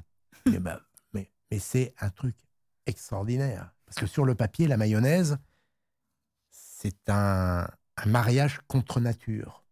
Hein, C'est euh, une mayonnaise, c'est bien homogène, c'est bien lisse, c'est la sauce préférée des Français. Sauf que une mayonnaise à la base, c'est de l'eau et de l'huile. Vous avez déjà essayé de mélanger de l'eau et de l'huile? Mhm. Ça marche pas. Eh bien là, ça marche. Comment Pourquoi ça marche? Qu'est-ce qui se passe? Voilà. Et il y a des histoires fabuleuses. euh, après, si vous à voulez la raconter. réponse, C'est- une prochaine vidéo. si vous voulez la euh, réponse, ouais, ce sera ouais. sur la Oh, chaîne bah, Excellent. Ah, et puis après, je raconte pourquoi, euh, comment on peut la faire monter, pourquoi parfois elle monte, pourquoi elle part. Et tout ça, tout ça, c'est génial parce que c'est de la chimie. C'est de la chimie, mais de la chimie qu'on peut visualiser. Et j'aime bien ça parce que euh, on, on plonge dans l'infiniment petit et, et- et on, on- on comprend euh, des interactions. Moi, j'ai souvent dit que la chimie, c'était pourquoi j'aimais, pourquoi j'aimais raconter des histoires de science Parce que très souvent, la science, elle est, euh, elle est théâtrale. Il y a tous les éléments de la narration qui sont, euh, tous les éléments na- na- narratifs qui sont, qui sont réunis. Une réaction chimique, c'est, euh, c'est, un coup de théâtre. Et vous avez des, des, des, des- protagonistes qui sont là au départ. Il va y avoir un événement, et puis les protagonistes qui finiront la scène ne seront plus les mêmes que ceux Mmh. qui étaient là au départ. voilà. Eh ben, on un coup de théâtre. On- La chimie est un coup Voilà. de théâtre. C'est- pas pas mal. Si on m'avait dit ça en Voilà. cours, j'aurais peut-être mieux suivi Voilà. quand même. C'est un couteau tiré, mais couteau de cuisine. Oh. Je ne peux pas m'empêcher parce que le chat le réclame depuis tout à l'heure de te poser la question des maquettes. Oui, Évidemment, j'imagine ça revient tout le temps. oui, oui. Qui, qui, qui est derrière ces maquettes? Qui, qui Ah. était Alors- le génie qui construisait ces maquettes? Il y avait un, un maquettiste, euh, David Mahé, qui était un petit génie. Euh, je crois qu'il avait fait des, des- des études d'architecte, mais il était, euh, il est toujours d'ailleurs originaire d'une famille qui avait beaucoup travaillé dans le cinéma, dans la décoration, euh, dans les décors de cinéma. Donc, il avait un certain talent pour mettre en scène les choses, pour les fabriquer, les dessiner, les, colorer, et pour mettre en scène ce qu'on qu'on lui expliquait. Parce que, en fait, une maquette, on lui disait pas, Eh, David, on va faire une, euh, je vais faire une manip sur euh, l'effet de serre. euh, Débrouille-toi. Débrouille-toi. non. Je lui disais, voilà, je vais faire une manip sur l'effet de serre, mais voilà comment je vais la faire. Voilà. Je veux qu'au départ, il y ait une zone, étant donné que Fred, il va être plutôt en Anjou, donc là, je veux plutôt des champs qui soient verts, un décor qui ressemble à... Je veux derrière que tu me mettes, je veux avoir un support dans lequel on va faire rentrer les choses progressivement, comme ceci ou comme cela. Et, et David mettait tout cela en C'est scène. génial. Mais- Meilleur job. Mais il y avait, Ouais. mais- mais il y avait un, un- un- un cahier des charges avec euh, l'équipe de C'est pas sorcier qu'on préparait, tu vois. Et, et ce cahier des charges était euh, super important parce que euh, euh, pendant que David euh, fabriquait la maquette, moi j'écrivais le mon texte. Ouais. Et donc il fallait que tout ça, on se, on- alors, on se, on se voyait régulièrement, on suivait l'avancement, il me fournissait des, des- des schémas, on disait c'est comme ci, c'est comme ça. Ok, ça marche. Et j'a- j'adaptais moi mon, mon- mon discours à ce que j'allais avoir sous les yeux de sorte que mon histoire, pour, pour raconter mon histoire, j'avais un, un- un- un support qui collait parfaitement. Et ça, ça durait combien de temps de faire une émission à peu près? Ça durait, euh, alors, on va dire deux mois, en fait, mais pas, pas deux mois à plein temps.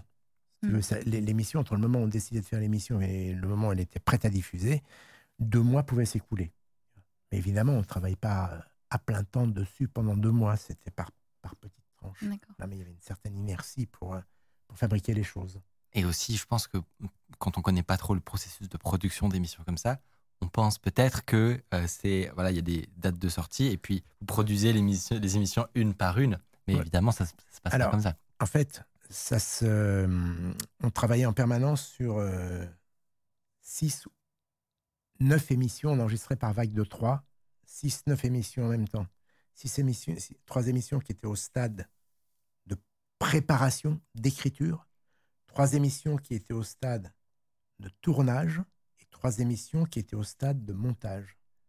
Donc, on passait en permanence du coq à l'âne voilà, et avec un, un calendrier Pas se tromper. hein. C'était, euh, parce que c'était une émission, c'est ce que je vous disais, c'est une émission hebdomadaire. Donc, euh, on signait un certain nombre d'émissions dans l'année et tous les ans, avant de, de- de- de partir en vacances au mois de juillet, eh bien, on faisait un rétro-planning, c'est-à-dire qu'on prenait le calendrier, l'agenda de l'année suivante. Voilà. Donc, en, en- en- en juillet 2005, on prenait l'agenda de 2006, juillet 2006, et on disait, ben voilà, pour diffuser telle émission sur ce thème-là, il va falloir qu'elle soit tournée là. Mm. Il va falloir que les, les plateaux de Jamie dans le camion soient retournés là. Il va falloir que l'écriture soit terminée là. Il va falloir que le journaliste commence à travailler là, etc. etc. Et on le faisait pour les 30 émissions de l'année. Donc ça... Et après, il fallait respecter, Mm. mais scrupuleusement, ce, ce- cet agenda. Faut pas, des, pas faire d'effet domino. Quoi, passe. mais- Voilà. Je- une question aussi que- qui, re- qui revenait souvent, c'est est-ce que c'est déjà arrivé que tu montres, toi, des émissions que tu avais produites, donc de C'est pas sorcier, à tes propres enfants pour leur faire découvrir un sujet? C'est une question Alors, de Tiffany. C'est vrai, Moi, je me la posais aussi. ouais. En fait, euh, mes garçons euh, regardaient l'émission, mais je ne les ai jamais obligés à les, à les regarder. Voilà. Parfois, il y a sûrement eu, oui, de temps en temps, euh, un truc qu'ils ne comprenaient pas. Je leur disais, mais regarde plutôt ça. Et puis... Mais je pense que c'est arrivé assez rarement, parce qu'en fait, on, on- on parlait, euh, on parlait de l'émission tous les jours. Ils m'entendaient parler de Ouais. l'émission. Voilà. euh, d'un truc que j'avais vu en tournage, machin. Une question que je me posais. Ils, baignaient dedans. donc, euh, Est-ce Voilà. que, est que du coup, mais je les ai jamais obligés Ouais. à regarder l'émission. Jamais. mais est-ce que du coup, de, de ce fait-là, ils, ils ont euh, re- reçu cette culture scientifique? Est-ce que euh, eux-mêmes, euh, aujourd'hui, j'en sais rien, dans leurs études, etc., sont imprégnés de cette même passion pour la science?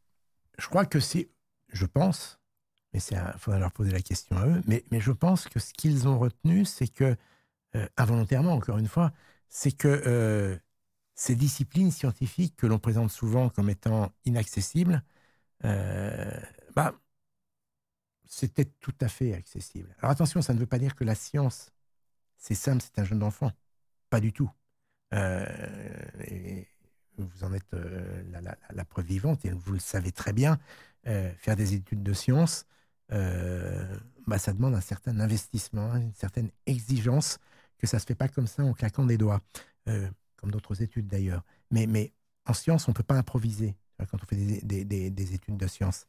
Donc, euh, mais pour autant, euh, ils ont trouvé de l'intérêt à ces sujets.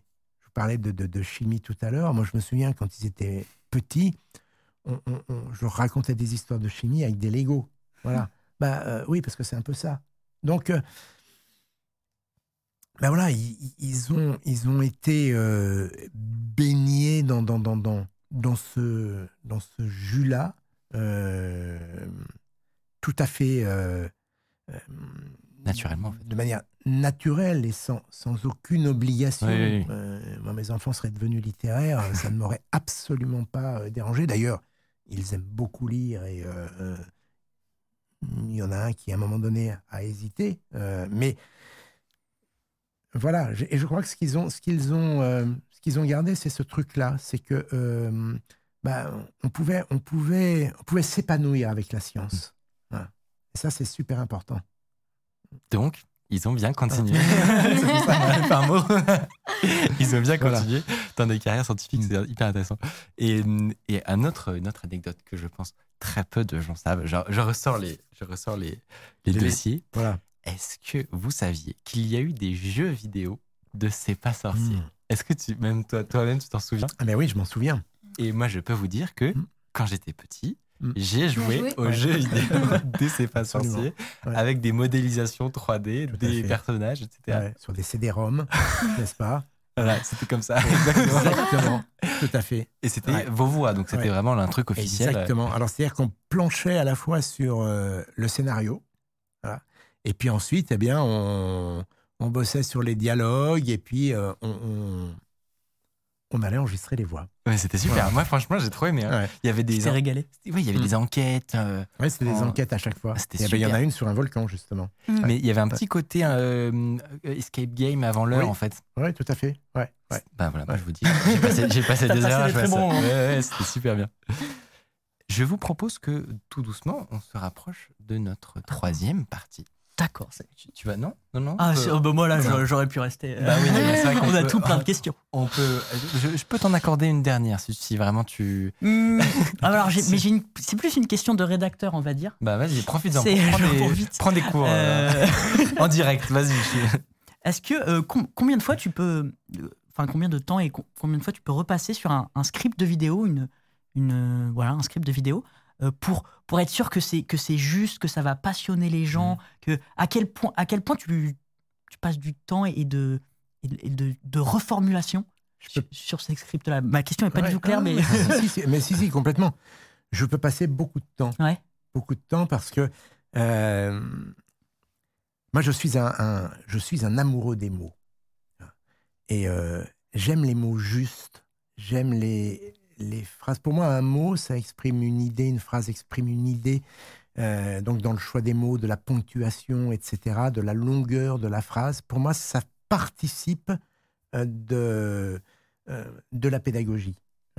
Donc, quand je travaille un texte, soit c'est un texte que j'écris moi-même, et là, ben, j'avance petit à petit, et puis je peux revenir sur quelque chose une fois, deux fois, trois fois, euh, quatre, cinq, pour refaire, tu vois, pour refaire, pour que ce soit clair, pour que ce soit conceptualisable.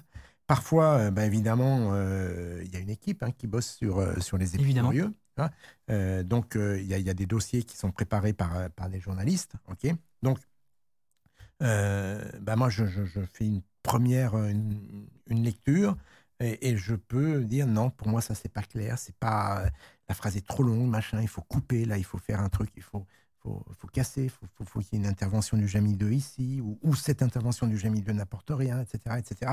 Euh, voilà, donc euh, ça peut, ça peut. Euh, je, peux relire un texte. je peux relire un texte quatre, cinq fois hmm. et, y retoucher. Parfois, il m'arrive d'écrire des choses. Je sais que ce ne sera pas la version finale. Parce que quand je le lis, je dis non, on ne peut pas dire les choses comme ça. Si je dis les choses ainsi, ah. ce n'est pas accessible. C'est pas comme ça qu'il faut le dire. Alors, t'as pas forcément, t'as pas forcément l'idée tout de suite. Parfois, il m'arrive de, de, de, de, buter sur un truc, mais, mais c'est comme ça euh, pour le monde de Jamie, pour les épicurieux, ou quand j'écris un bouquin. Et parfois, euh, je ferme, euh, je me barre faire un truc et, j'ai le machin en tête. Et je, et je La mayonnaise. ah ça, c'est pas bon, parce qu'en général, tu, tu trouves pas, tu trouves pas les mots et tout, faut, faut oublier. C'est mieux le lendemain, ouais. Et puis, à un moment, tu reprends le truc, faut être frais, tu vois. Et même parfois, il m'arrive de me relire et de me dire Mais comment j'ai pu écrire ça, ça, arrive à tout le monde. Ouais. juste inverser les deux trucs, c'est plus clair. Mais pour ça, je pense qu'il faut, faut toujours se mettre à la place de celui qui regarde, qui lit ou qui écoute et se dire mais finalement euh, donc c'est presque schizophrénique le truc parce que tu es en train d'écrire et tu t'imagines tu es en train d'écrire et tu t'imagines devant un écran en train de, euh, de, regarder. de, prendre, de, de, regarder ce que tu es en train d'écrire. Hein, mais, mais, mais, euh, mais, sauf que quand tu y arrives, eh ben, tu sais si ça marche ou si ça marche pas. Non, non, cette phrase, ça ne passera pas. Il n'y a pas les clés. Mm. Il n'y a pas les clés pour le truc. Alors c'est vrai que quand on écrit, souvent on se dit, euh, ouais, tiens, on, on, a l'info, hein, on sait que c'est juste et tout ça. donc on l'écrit, on, hop, on se dédouane. Ah j'ai dit ce que je savais. Hein, et puis de toute façon, euh, voilà, c'est. Euh, on, lâche l'info sur le papier. Euh. Voilà, c'est validé par, par un scientifique. Sauf que, à un moment donné, il faut se dire, mais est-ce que c'est compréhensible Comment ça sera reçu? Faut faire ce travail, tu vois, de, de, mouliner, mouliner pour. peut être. Voilà. Long. Bah, super, mais merci beaucoup. Tiffany, je voudrais pas que tu partes de cette émission avec des regrets sur des questions que tu n'aurais pas posées. Donc si tu as encore une question aussi, ce n'est pas obligé. Si, si. euh, bah si, parce que j'en avais plein. Mais du coup, je vais, en, je vais en poser une seule. Et après, après le après l'émission, je pourrais t'embêter plus. mais non, euh, j'avais une petite question. Quel est ton meilleur souvenir de C'est pas sorcier? Alors, bon, je vous en ai déjà un peu parlé parce que vous m'avez euh, interrogé sur les, mes sujets de prédilection. Et je vous ai parlé euh, des volcans. je crois que mon meilleur souvenir de C'est pas sorcier, euh, parce que de temps en temps, je sortais, je sortais du camion. C'est euh, notre tournage sur, euh, sur l'Etna.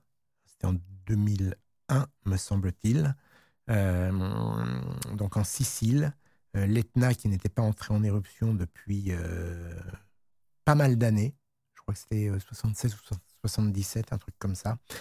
Euh, il me semble, hein, ça il faudrait vérifier. Enfin, toujours est-il que lorsque nous sommes sur euh, l'Etna, au bout de trois ou quatre jours, euh, le volcan entre en éruption. Et donc, ah, au moment, oui. Voilà, ah. nous avons assisté. La chance assisté à la, Et c'était extraordinaire parce que les volcanologues avec qui on bossait nous avaient dit d'attendre un petit peu parce qu'il y a un volcanologue qui sentait le truc, machin. Et il me dit, je t'appelle ce soir si ça démarre et tout. Donc on traînait au resto, on avait un petit, un petit resto qui était pas loin du, du, du, du cratère, enfin pas loin, à 5-6 km. Mm. Et puis, euh, bingo, à 23h30, il m'appelle et passe nous prendre. Monte dans les, dans, dans, dans, dans les 4x4 et on part vers le volcan. On roule avec des, volcanologues et on s'est retrouvés euh, avec le, le- le- cratère devant nous. Donc, on était, il faut imaginer un cratère qui fait 500 mètres de hauteur. Bon, le- le- l'Etna est déjà un volcan très très haut, hein, mais sur cet euh, énorme volcan, il y a plusieurs, euh, plusieurs bouches et donc une qui est active. Donc, il y a un cratère. Voilà, on voit un cratère là. Tac, là, il y a deux bouches. Le cratère. Et, et, euh, il fait 500 mètres de hauteur. Nous sommes à 500 mètres et ça commence à partir. Oh, Et ça, voilà. ça, 500 mètres. ça, je l'ai vécu en direct pendant toute une nuit. Mm. Toute une nuit, je sentais l'odeur du soufre, la chaleur du volcan. Et il faut imaginer que, euh, donc, cette, cette règle des 500 mètres, euh, le volcan, le, le- le- le cône, nous on est à 500 mètres de distance, et au moment de ce que l'on appelle le paroxysme de l'éruption, quand on a une fontaine de lave, lorsqu'elle est la plus, la, la, la, la- la plus puissante, eh bien, elle-même faisait 500 mètres de hauteur. Waouh. Donc c'est un. Le feu d'artifice, c'est le. Ouais. c'est un truc de, de, de ouf. Donc, je pense que c'est ce qui m'a donné, euh, ce qui m'a, ce qui m'a donné envie, euh, ce qui m'a fait aimer les volcans, et ce qui m'a donné envie de, de, de, de repartir sur les volcans. C'est magnifique. ouais. Magnifique anecdote. Impressionnant. Mais c'est, c'est fabuleux. Quel beau voilà, métier. là, vous voyez, presque, on Ouais. est presque au paroxysme. Là, vous voyez Ah la, la- ouais, la c'est fontaine de lave qui monte, qui monte, qui monte. Impressionnant. Trop cool. Eh bien, Voilà, et nous, on était juste à côté, voilà, de ce bunker. Ah oui, ok. à l'abri. C'est vrai, ça. quand même. Ouais, ça doit être un peu stressant. Y Il y a des moments où tu t'es déjà sorti en danger dans, tes, dans les tournages de tes émissions? Alors, sur un volcan, une fois. Deux fois, on va dire. Mais bon, si je vous raconte, après, il y aura. On a Ouais. temps pour. On a plus le temps pour l'ADN. Voilà. Très bien. Si on a le temps après. Ça D'accord roule, ça roule, ça Ça roule. Eh bien, je vous propose qu'on passe maintenant à notre troisième partie avec euh, une petite chronique de Tiffany. Alors, je dis petite, mais en fait, ça fait quand même un certain temps qu'elle est, elle est plusieurs semaines. Tu vas pouvoir nous expliquer tout ça euh, juste après.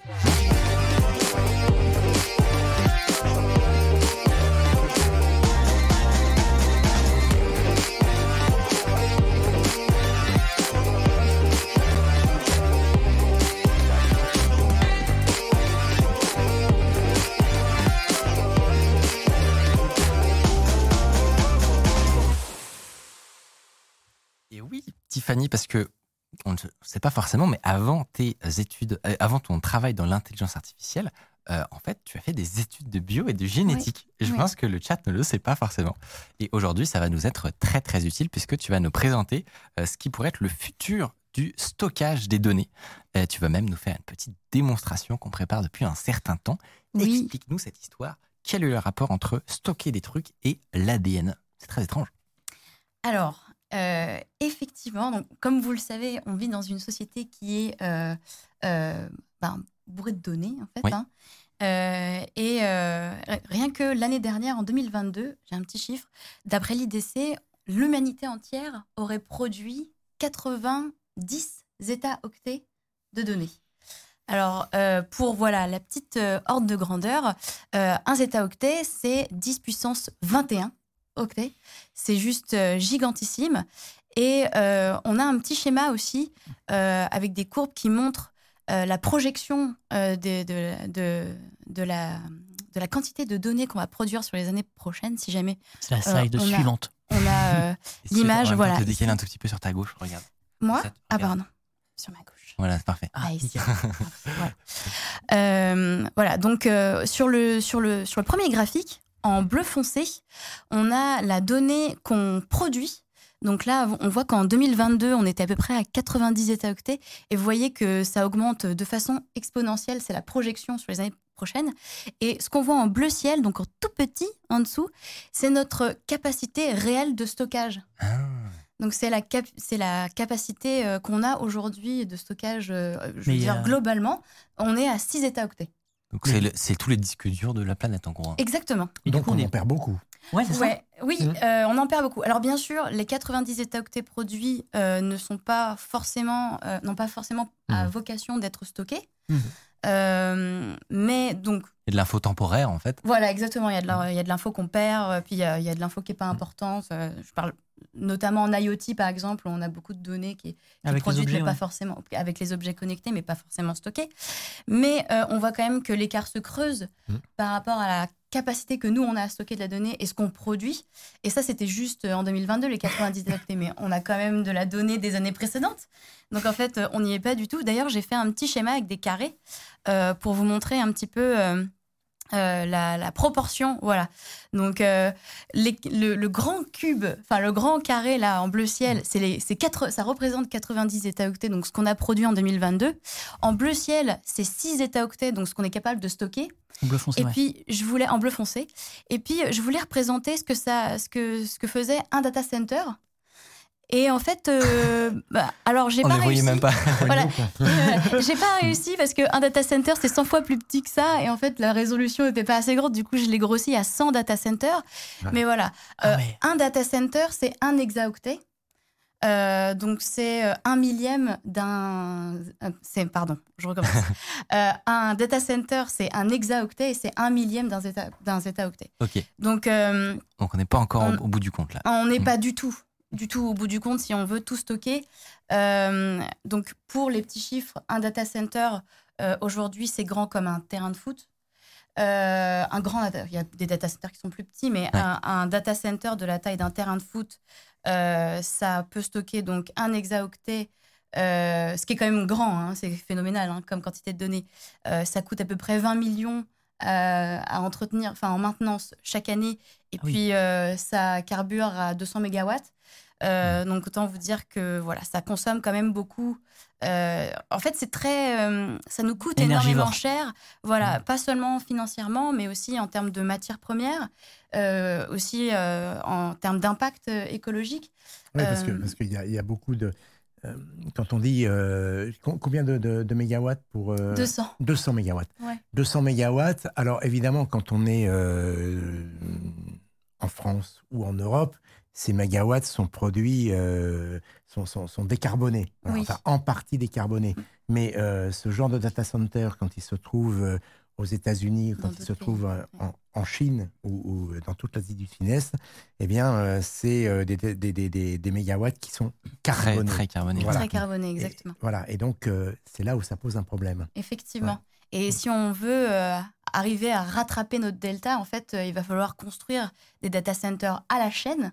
Alors, il y a le problème du stockage, mais il y a aussi le problème de euh, la persistance de la donnée.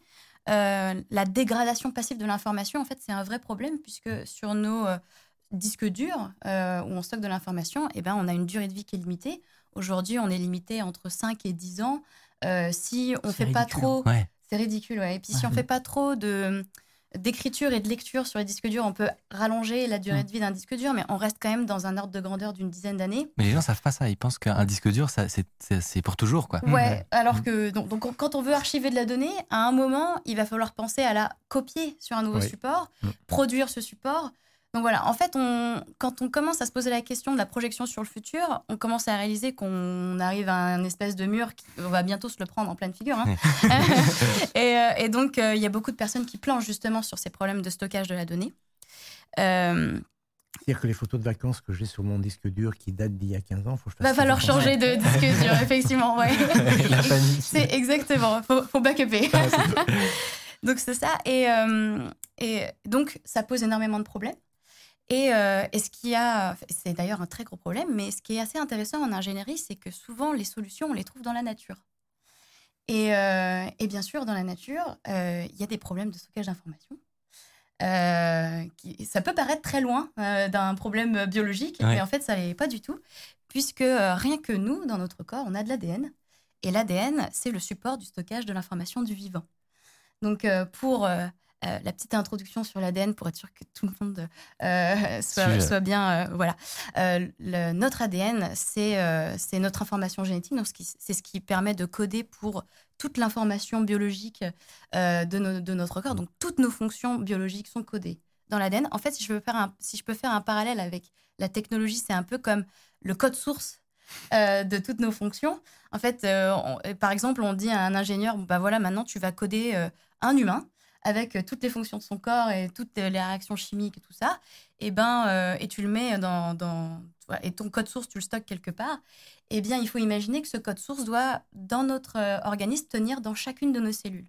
Mhm. Chacune de nos cellules de notre corps contiennent l'entièreté de l'information génétique qui permettent, euh, qui nous permettent de vivre avec- nos fonctions biologiques. Et donc, pour euh, réaliser un petit peu euh, à quel point cette quantité d'informations est grande mais compressée, euh, il faut savoir que chacune de nos cellules, donc qui font à peine euh, quelques microns, euh, micromètres euh, en taille, si vous prenez l'ADN qui est dans une cellule, qui vous la représentez comme une petite pelote de laine, et que vous la déroulez comme ça en un long fil, eh bien, dans une seule de vos cellules, vous pouvez dérouler un fil grand de 2 mètres de haut. Ouais, c'est C'est hallucinant. incroyable. C'est un chiffre hallucinant. Alors maintenant, si on met les choses en perspective et qu'on considère le nombre de cellules qu'on a dans un corps humain d'à peu près 70 kilos, on est sur 30 000 milliards de cellules. Fois 2, ça fait 60 000 milliards de mètres. 60 000 milliards de mètres, ça fait 180 000 fois la distance Terre-Lune. Et si on veut aller un peu plus loin, ça fait deux fois la circonférence de notre système solaire. Ah, mais mes câbles Dans chaque- Voilà, dans, chaque, dans chaque personne, Dans chacun de nous. dans chacun de Ah. nous. Ah, c'est Exactement. C'est pour réaliser à quel point. Donc, il y a énormément d'informations, mais à quel point elle est compressée. Et la nature a réussi à optimiser euh, l'espace que prend cette Le stockage, information, le stockage. Et donc là, on est euh, vraiment dans, dans de l'optimisation absolue de stockage de l'information. Et nous, non on- seulement nous, on en est très très loin, évidemment. Exactement. Ouais. on en est très, très. Tu veux dire par On, rapport on à fait nos- moins, vachement moins bien que. Ah, sur les Et disques durs. c'est- Ouais, c'est ouais. dur. Ah bah, alors, du coup, pour remettre tout ça en perspective, d'après Science, qui est un magazine euh, euh, reconnu de science, euh, on pourrait stocker 215 euh, pétaoctets de données dans un seul gramme d'ADN. Pour remettre tout ça en perspective par rapport à ce que j'ai dit avant sur les data centers, Mhm. un data center grand d'un terrain de football qui a donc qui contient euh, un hexaoctet de données, ça pourrait être contenu dans 5 grammes d'ADN. Ça rentrerait dans un petit tube. C'est incroyable. C'est c'est vraiment hallucinant euh, ce- ce qu'on peut faire. Ça, non seulement, mais je vous parlais de persistance de la donnée, mais euh, l'ADN, ça euh, vieillit très bien, dans le sens où on a trouvé des brins d'ADN vieux de 700 000 ans. C'était le plus vieux brin d'ADN qu'on a réussi à, à séquencer, c'était de l'ADN de cheval. Donc 700 000 ans, je sais pas où sera l'humanité dans 700 000 ans, mais je pense que ça nous laisse le temps de venir voir Oui. quand même. Et puis quand c'est stocké dans les bonnes conditions, j'imagine qu'on peut étirer cette euh, longévité à encore plus long. Euh, donc voilà, l'ADN a des propriétés qui sont absolument euh, incroyables euh, pour pouvoir potentiellement résoudre ce problème de stockage de la donnée. Maintenant, vous allez peut-être me poser la question. Euh, Ben oui, je t'en prie. Parce que c'est- c'est tout- quel, li- quel lien, parce que je pense qu'il y a pas mal de, de- de gens qui nous regardent là, Oui. qui doivent se dire, mais quel lien entre cet ADN et le stockage de données? Quelles sont les données qui sont stockées sur Exactement. cet ADN Ben, très bonne question. Non, mais ça me, ça me. Tu vois, lui fait bien les relances mieux que moi tout à l'heure. Mieux que lors de ma chronique. Voilà, d'accord. exactement. Et donc, effectivement, comment est-ce qu'on peut passer du binaire vers euh, l'ADN? Donc, nous, quand on stocke de l'information génétique, euh, derrière, on- c'est tout en binaire, donc c'est des 0 et des 1. Eh Tu veux bien, dire comment euh, stocker de la donnée informatique? Ouais. dans, Dans de quelque l'ADN. chose qui est de l'ADN, quelque Voilà. chose d'humain Parce que c'est comment de Parce que là, j'ai l'ADN plusieurs questions. bien sûr. C'est comment de l'ADN en fait? Il y a quoi dedans? Alors, dans l'ADN, euh, il y a, euh, c'est composé de bases nucléiques. Donc, on voit souvent l'ADN représenté avec quatre lettres Il y avait, un, A, T, il y C avait un G. joli schéma tout à l'heure, mais on voit bien, on voit bien la, la, la, la spirale là, parce Oui. que, voilà, avec La les, les- la avec double hélice. Voilà, Exactement. La double hélice. Et, euh, Ouais. et en fait, les, la double hélice, c'est euh, des brins d'ADN qui sont composés euh, de bases nucléiques. Ces bases nucléiques-là, il y en a quatre différentes, donc c'est A, T, C et G, et elles vont par paire. Donc A va en paire avec T et C va en paire avec G. Toujours, ça change voilà, pas. exactement, ça change pas. Et c'est comme ça qu'est codée l'information. Donc en fait, on est là, on est en base 4. Nous, dans Oui. le numérique, on est en base 2, Deux. et là, on est en base 4. Donc, euh, il y a qu'un petit pas à faire pour pouvoir stocker du numérique dans l'ADN, euh, c'est de faire une correspondance tout simplement entre euh, les lettres A, T, C et G et euh, nos binaires 0 et 1. Donc j'ai fait un petit tableau de correspondance, euh, voilà, qui est là, où en fait, là, il y a plusieurs algos de compression de l'information dans l'ADN. Je, j'ai pris le plus simple. j'ai pris le plus simple. Aujourd'hui, on peut, Ah oui, mais c'est euh, Ouais. voilà, non, mais attends, on, peut faire correspondre un A avec 0, 0, un T avec un 1, Mhm. C avec 0, 1 et G avec un 0. Mhm. Là, on est assez simple. Donc, par exemple, si on veut encoder le mot high, H-I, dans de l'ADN, eh bien, on prend euh, le binaire de H 0, 1, 1, 0, 1, 0, 0, 0, Mhm, et du coup, ça donne CGGA. mhm. Et pour I, ça fait 0, 1, 1, 0, 1, 0, 0, 1, et ça nous donne CGGC. Et du coup, en ADN, Facile. voilà, on a codé high en ADN. Et donc les- là, les Ouais. nombres, pour que les gens sachent, les nombres pour H et pour I, c'est pas des nombres que tu as pris au hasard, c'est des nombres standards de, de façon Oui, de coder les caractères. H et I. Exactement. Ouais. Euh, les, tous les caractères sont, sont liés à un octet euh, spécifique euh, qui euh, est un enchaînement de 0 et de Ouais. 1. Mais moi, ma question, c'est comment on va pouvoir placer euh, ces codes euh, qui correspondent à I Ouais. sur l'ADN Parce que euh, ton ADN comme le mien est différent. Et comment, Ah oui. comment on va créer justement cet ADN support qui va pouvoir transporter justement cette information? Parce qu'aujourd'hui, euh, Ouais. notre ADN, il se fabrique tout seul. Personne ne décide de mettre un, un A et un T, un C et un G euh, là où il le veut. Comment? Or, nous, pour stocker de l'information, il va falloir qu'on la mette au bon endroit. Ouais. Voilà. Comment on va faire ça? Bah, il va falloir, comme euh, on le ferait avec un disque, graver cette Ouais. donnée. Et donc, euh, on a ce qu'on appelle des synthétiseurs d'ADN. Donc, aujourd'hui, on Mmh. peut synthétiser des brins d'ADN dans l'ordre euh, de, dans la combinaison Ouais. des ATCG que l'on que l'on veut. C'est-à-dire qu'on va, en fait, tout à l'heure, quand on a commencé l'histoire, on a parlé de notre ADN, mais Ouais. là, on va réellement fabriquer, Fabriquer. de l'ADN. On sait le faire, et n'importe qui peut en faire d'ailleurs. ouais. Et, et- et, euh, on, peut, on va fabriquer de l'ADN, et c'est sur cet ADN que l'on va fabriquer que l'on va transposer toutes ces données. Exactement. C'est ouf. Moi, Ouais. je savais même pas que c'était possible de créer Ouais. de l'ADN comme ça. Bah si, et du coup, j'y viens, puisque là, on a vu toute la théorie, mais à Underscore, comme vous savez, on est allé un petit peu plus loin. Mhm. On est allé dans la pratique, et on s'est dit qu'on allait effectivement passer à l'action et faire euh, un brin d'ADN et mettre un message dedans. Alors, c'est là que ça les part en sucette. C'est là où on a commencé ce projet il y a six mois et tout s'est pas passé comme on l'aurait voulu. Non, ça s'est pas passé comme prévu. C'est une histoire. Je vais pas raconter tous nos déboires. Euh, fi- finalement, ça se termine bien. Mais euh, donc, en gros, on est parti sur une idée. Et comme tu l'as dit précédemment, comme euh, j'avais travaillé en ingénierie génétique avant, pour moi, séquencer de l'ADN et synthétiser de l'ADN, c'était de la routine dans ma vie précédente. C'était sans compter sur le fait que je ne travaille plus en laboratoire.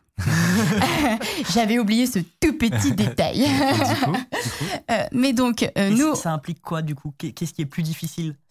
T'as pas, le euh, matériel, t'as pas. Oui, alors euh, moi je savais qu'on pouvait faire synthétiser de l'ADN et euh, se le faire livrer, mais je savais pas qu'il fallait être un institut de laboratoire agrégé Ah pour oui, pouvoir se faire, par exemple, des choses comme ça. Et donc je- j'en viens, je vais, je vais dire le détail de cette histoire.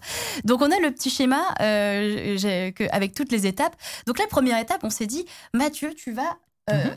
Créer un message secret dont tu es euh, le seul à connaître la substance. Ce que j'ai fait. Voilà, et, euh, et aujourd'hui, je crois que tu n'as divulgué ce message à personne. Non. Voilà. Peut-être des gens en régie et encore. Oui, si, il doit y avoir quelques. moi, je le régies. connais pas en tout cas. Ouais, Mickaël ne connaît pas et, et toi non plus. Et moi non plus, et donc Chami non plus, je, je crois pas. et euh, donc, ce message secret que seul toi connais, Mhm. euh, tu, tu l'as euh, converti en une séquence d'ADN ATCG. Et pour fait. faire ça, du coup, j'ai écrit un petit script. Euh, que d'ailleurs, si ça intéresse certains dans le live, j'ai mis le code euh, en open source sur GitHub à euh, euh, byte.ly slash underscore dash DNA, je crois, un truc comme ça. Enfin, vous pouvez le trouver là. Et donc, si ça vous intéresse de voir comment le code est fait, euh, libre à vous d'y aller. Alors, c'est pas juste la conversion de A vers 00, T vers 11, parce qu'on a eu des petites euh, difficultés quand on a essayé de synthétiser l'ADN. Ouais. Euh, pour information, euh, l'ADN n'aime pas les motifs répétés. Malheureusement, quand on, euh, on encode une phrase, on a des E qui se répètent en français, on a des espaces. Voilà, donc c'est euh, compliqué de ne pas faire de motifs répétés quand on encode une phrase. Et donc, j'ai dû Faut rajouter... Ouais, bah oui, alors j'ai essayé pas mal de choses en Ouais. vrai. Ce qui a mieux marché, c'est de rajouter un petit peu de hasard euh, dans la séquence. Donc c'est un hasard contrôlé, hein, parce que sinon on pourrait pas Oui. euh, relire la séquence à l'envers. Euh, mais donc c'est ce que j'ai rajouté dans le code. Je rentre pas dans le détail, mais si jamais ça vous intéresse, vous avez le code en open source. Et donc Mathieu, Et ce qu'elle n'a pas dit, c'est que juste avant cette étape, elle m'a demandé de reformuler mon message dix fois. Parce oui. qu'elle comprenait pas. Il fait Non, mais ça marche pas, il y a, des- il y a des caractères qui peux- on pourra- dans le futur, on pourra stocker des messages, mais pas n'importe lesquels. Voilà, les messages devront être validés par Tiffany. Exactement. Vraiment, j'ai vrai. trouver plein de formulations. J'étais là, j'ai plus de- d'inspiration là. Non, mais c'était pas ta faute en fait. C'était juste la langue française qui est C'était faite pour la telle qu'elle petite est anecdote. faite. et- Ok. Donc c'était marrant. Et donc on arrive, euh, donc Mathieu convertit le message, il, il a un point TXT avec la séquence ADN. Mhm. Et à ce moment-là, on peut l'envoyer à une entreprise pour faire synthétiser l'ADN. Par Donc, exemple, Le point TXT, hein, juste c'est TCAG, euh, c'est une suite de TCAG. oui, exactement. Euh, donc euh, on, on copie-colle juste nos ATCG euh, à, à Twist Bioscience, qui est une entreprise du coup qui, qui, qui peut synthétiser de l'ADN. Voilà. Mm. Et, et donc on envoie, on est tout fiers de nous. hein. on envoie la séquence, je mets mon adresse pour la livraison, et puis bam, j'attends mon ADN qui devrait arriver chez moi. Alors le service client euh, de Twist Bioscience m'envoie un petit mail pour me dire alors on a cherché l'adresse, mais on n'a pas trouvé le labo. et moi je suis là, je fais Le labo. oui, euh, le labo, c'est chez moi, c'est dans ma cuisine. Ils voulaient pas te livrer parce que t'avais pas de labo. Non, alors du coup, euh, je leur ai expliqué le projet. Alors, je pense qu'ils ont bien rigolé euh, à Twist. Mais en gros, ils m'ont fait comprendre qu'ils étaient ISO quelque chose, je sais pas quoi. Et effectivement, en fait, on peut pas livrer du matériel génétique n'importe où. Ça se comprend tout à fait. hein. C'est juste, j'ai tenté le coup. Ouais. Euh, mais donc, non, ils vérifient quand même où est-ce qu'ils envoient. Il faut être, euh, bien sûr, euh, habilité à pouvoir manipuler du matériel Mhm, génétique. Et c'est tout à fait compréhensible. Donc, euh, petit point bloquant. Mais finalement, on s'est dit, bah, je vais tenter ma chance et je vais envoyer un mail Pasteur. bah oui. Voilà, pourquoi, pourquoi pas. hein. et euh, j'ai cru que ce mail allait tomber dans les oubliettes. Finalement, euh, on nous a répondu. Et euh, à ma grande surprise, euh, on n'a pas du tout euh, été. On nous, on nous a pas rigolé à la figure. euh, on, nous- on nous a pris au sérieux.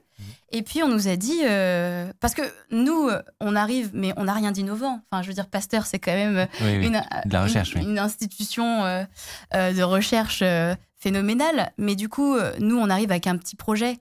Et en fait, ils comprennent tout à fait l'implication de ce projet. Ils, a- ils, ils comprennent la démarche euh, pédagogique euh, derrière tout ça. Et donc, euh, ils accueillent notre projet avec, avec grand plaisir et bienveillance. Et du coup, c'était génial de pouvoir faire cette collaboration avec eux. Et donc, finalement, on peut, on, on close le deal avec Pasteur. on peut envoyer notre séquence à Twist et ils peuvent nous renvoyer Mhm. donc la- notre brin synthétisé à Pasteur. Et on est invité à Pasteur pour le séquençage avec Mathieu. Euh, donc c'était euh, une journée de découverte pour nous. On a pu visiter euh, la plateforme de séquençage de Pasteur. Mhm. C'était incroyable. Comme on peut l'imaginer, les séquenceurs sont énormes. Il y, a des- il y, en a de toutes les tailles. Il y en a de la taille de frigo, il y en a de la taille de four. Euh, ils sont tous. On dirait euh, des imprimantes 3D un peu. Ouais, ils sont tous ultra chers. Enfin, euh, ça peut aller de euh, entre 10 000 plus plusieurs centaines de milliers d'euros, voire plus. Et euh, nous, euh, on s'intéresse à une gamme de séquenceurs qui s'appelle les Minayon. Et euh, les Minayon cassent complètement le, les a priori qu'on pourrait avoir sur la taille d'un séquenceur, Ah oui, c'est tout petit. puisqu'ils sont tout petits.